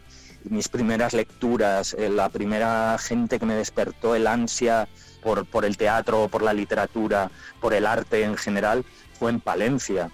Yo estudié en la escuela de arte y ya desde ahí me puse en contacto con mucha gente con en Palencia hay mucho interés por la cultura y por el arte. Entonces, bueno, tiene sus pros y sus contras el haberme ido, pero eso me permite volver y siempre que vuelvo, vuelvo con más ganas que nunca. ¿Cuánto, ¿Cuánto hace que no estrena algo en Palencia? Le vimos hace ya unos años con Cuerdas, que era una obra en la que ya participaba, pero bueno, no sé si ha, no sé si ha sido esa la última vez. No, la verdad es que eh, también llevo la dirección artística y lo producimos desde la Quimera Teatro de Contiene Teatro, que es como un festival de, de microteatro en espacios no convencionales en Palencia. Estuvimos aquí mismo en junio llevando Hicimos seis obras de teatro, vinieron muchísimas personas, o sea, pasó de ser microteatro a ser teatro breve para gran público. La última obra vinieron como 300 personas a ver el último pase, una locura. Y, y anteriormente, en mayo de 2022, también trajimos al principal otra obra que se llama Raclet, un texto súper premiado de un autor gallego, y ahí también estuve actuando. O sea, yo siempre que puedo vengo a Palencia a traer todo lo que puedo. Es verdad que igual me gustaría estar aquí cada tres semanas y es una vez al año, pero cada vez que vengo lo disfruto que no veas. Y ahí recibo todo el calor del público de Palencia, los medios, eh, la gente por la calle, es una maravilla. Qué bueno. Bueno, ¿en qué proyectos está ahora Miguel Rascón? Pues bueno, siempre, siempre en muchas cosas y parece que en nada a la vez, ¿no? Pero no paramos porque estamos metidos con la gira de la Llamavantula, porque bueno, ya hemos visitado un montón de plazas y después de aquí del principal, pues vamos a Albacete, a Zamora, a Tenerife, a Murcia, vamos a, a visitar muchos sitios. Eh, también seguimos eh, haciendo gira ya bolos un poco más sueltos de Raclet, esta obra que trajimos al principal en mayo del 2022. Aparte estoy escribiendo un nuevo proyecto y participando en otras cosas como, como actor eh, esporádico, por decirlo de alguna manera, trabajillos. Los actores vivimos así de, de trabajillos, como bien dice, y luego de, de grandes trabajos de vez en cuando. Bueno, pero trabajillos que no falten, ¿no? Este, la, la llamaba Sí, Antula no es un trabajillo. Joder, pues me da vergüenza decirlo, pero es un trabajazo. por lo que, por lo que nos ha, sabes, nos ha obligado a implicarnos, por el resultado, por el recibimiento que está teniendo el público, por haber tenido la oportunidad de estrenarlo en, en el Teatro del Museo Nacional del Romanticismo en Madrid, que para nosotros ha sido una maravilla. Eh, ¿Cómo es, un trabajazo y está mal que yo lo diga. ¿Cómo fue ese estreno? Pues fue muy mágico, la verdad, a contrarreloj, como todos los estrenos, que parece que nunca llegas eh, relajado a tiempo, pero una pasada, porque dar vida al, al espíritu de Gertrudis Gómez de Avellaneda en, en un lugar que, que está totalmente conservado desde esa misma época, situado en una de las calles por las que paseaba ella misma cuando vivía en Madrid. Eh, o sea, era todo mágico, mágico, mágico. El público salió llorando eh, y, venían a felicitarnos con la lágrima en la cara y diciendo, mañana me pongo a leer cosas sobre Gertrudis Gómez de Avellaneda. Entonces es, te, te, te- te sienta muy bien al orgullo, ¿sabes? De, vale, lo estamos haciendo bien, lo estamos haciendo bien, vamos por el buen camino. Bueno, pues la obra se estrena esta tarde a partir de las 8, 8 y media en el Teatro Principal. A las ocho y media. A las ocho y Ujú. media ahí estará Miguel Rascón viéndolo todo desde el otro lado de, de las tablas, eso sí, pero bueno, muchísima suerte y bueno, y no sé si, si entonces está nervioso o, o no. Un poco. Sí, sí, sí, sí, tengo un nervio, tengo un nervio que intento aplacar, ¿sabes? Pensando en, mira, tú ya has terminado de escribirla, tú ya has terminado de dirigirla. Eh, intento como aplacar esos nervios así, ¿sabes? Ahora la responsabilidad para los actores, que no es pequeña, la responsabilidad que tienen de defender un texto así tan complicado. Pero sí, estoy, estoy nerviosillo, no, no te voy a engañar. Bueno, pues seguro que va todo estupendamente. Miguel Rascón, director y actor, en este caso director de La llamaban Tula, la obra que se estrena esta tarde en el Teatro Principal. Muchas gracias. Gracias a ti siempre y, y gracias a, a, bueno, a todo el público palentino, de verdad. Muchas gracias. Bueno, un abrazo muy fuerte. Otro para ti.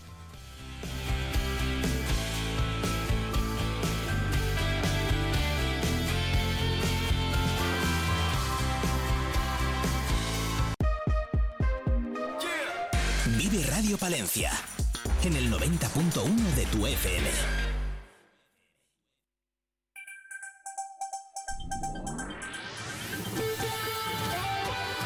Noticias.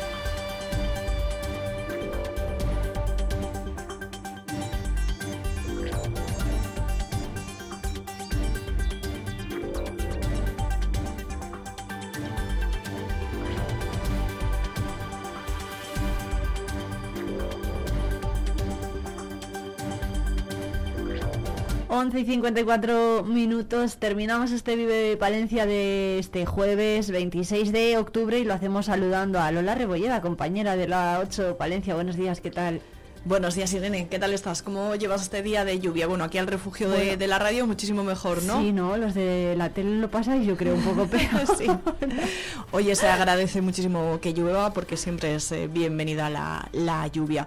Irene, hoy nos asomamos hacia los datos de la encuesta de población activa. Hoy, 26 de, de octubre, se hacían eh, públicos los datos de la conocida como EPA, que, que refleja pues el paro que hay en la población, pero sobre todo la gente ocupada y la gente activa, que es lo que no nos da los otros eh, datos del paro, por decirlo así, el SEPE, que nos da una idea de si esos eh, parados eh, que nos faltan se han ido a buscar trabajo fuera o por el contrario están ocupados en nuestra provincia. Y la verdad es que podríamos decir que estamos de enhorabuena porque vuelven a bajar los datos de- del paro en este segundo trimestre, en este tercer trimestre, perdón, ya lo hicieron en el segundo trimestre, lo hacen en 1.400 eh, personas hasta llegar a los 4.900 desempleados, pero como te decía, ¿Qué idea eh, nos da el número de ocupación? ¿Esa gente que estaba buscando empleo se ha ido fuera o se ha quedado? Pues no, parece que no, porque nos dicen estos datos también de la encuesta de población activa que el número de personas ocupadas sube en 1.300, entonces por eso digo que estamos eh, de enhorabuena.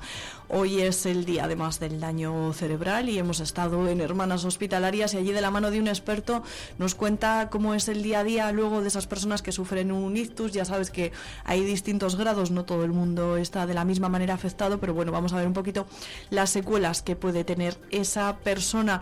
Y hablamos, Irene, de ciberdelitos porque lo vienes eh, contando estas últimas jornadas. Hoy se celebra ese Cyber Day, esa mirada y ya va la sexta edición que hacen desde Palencia a la delincuencia que nos entra a todos por internet, que nos entra en el móvil, que nos entra a través de todos los aparatos electrónicos, que puede robar nuestros datos bancarios, pues están contando en una jornada que se celebra en la Fundación de Díaz Caneja y componentes de, de altura, de la poli- Policía Judicial, peritos judiciales, eh, con gente que, que lo vive de cerca. Irene, están contando pues cómo nos podemos eh, proteger, qué brechas hay, sobre todo a nivel de empresas, de instituciones, pero también a nivel de usuarios, qué es lo que hacemos mal, cómo pueden estar ahí los malos, como nos decía el presidente de Apetit, Apetit. cómo pueden entrar los malos a nuestros dispositivos móviles y hacerse... eh, al final con lo que buscan dinero, ¿no? Es lo mismo que los, delincuentes de a pie de calle, pero cómo se hacen con el dinero a través de, nuestros em, dispositivos. Hablaremos eh, también de la violencia de género, porque bueno, pues es un tema que siempre es, es serio, pero mucho más serio es que se propaga también entre los menores de edad. Una- un dato muy preocupante nos lo dice la Fundación ANAR, que trabaja, ya sabes, con niños y adolescentes, y dice que la mayoría de las víctimas de estas personas eh, jóvenes, el 70% no lo denuncia y tampoco tiene la intención eh, de hacerlo. Y lo que es más eh, preocupante aún, Irene, es que muchas de estas personas jóvenes, de estas mujeres jóvenes, no saben siquiera que están siendo víctimas de una violencia de, de género. Entonces, bueno, pues queda muchísimo por, por educar en ese sentido. Bueno, tremendo el dato ¿eh? del Eso 70%. es, sí, sí, sí, sí, sí, la verdad es que es un dato preocupante y nos acercaremos también hasta el Pleno eh, Provincial de la Diputación, que en estos momentos está ya finalizando en ruegos y preguntas.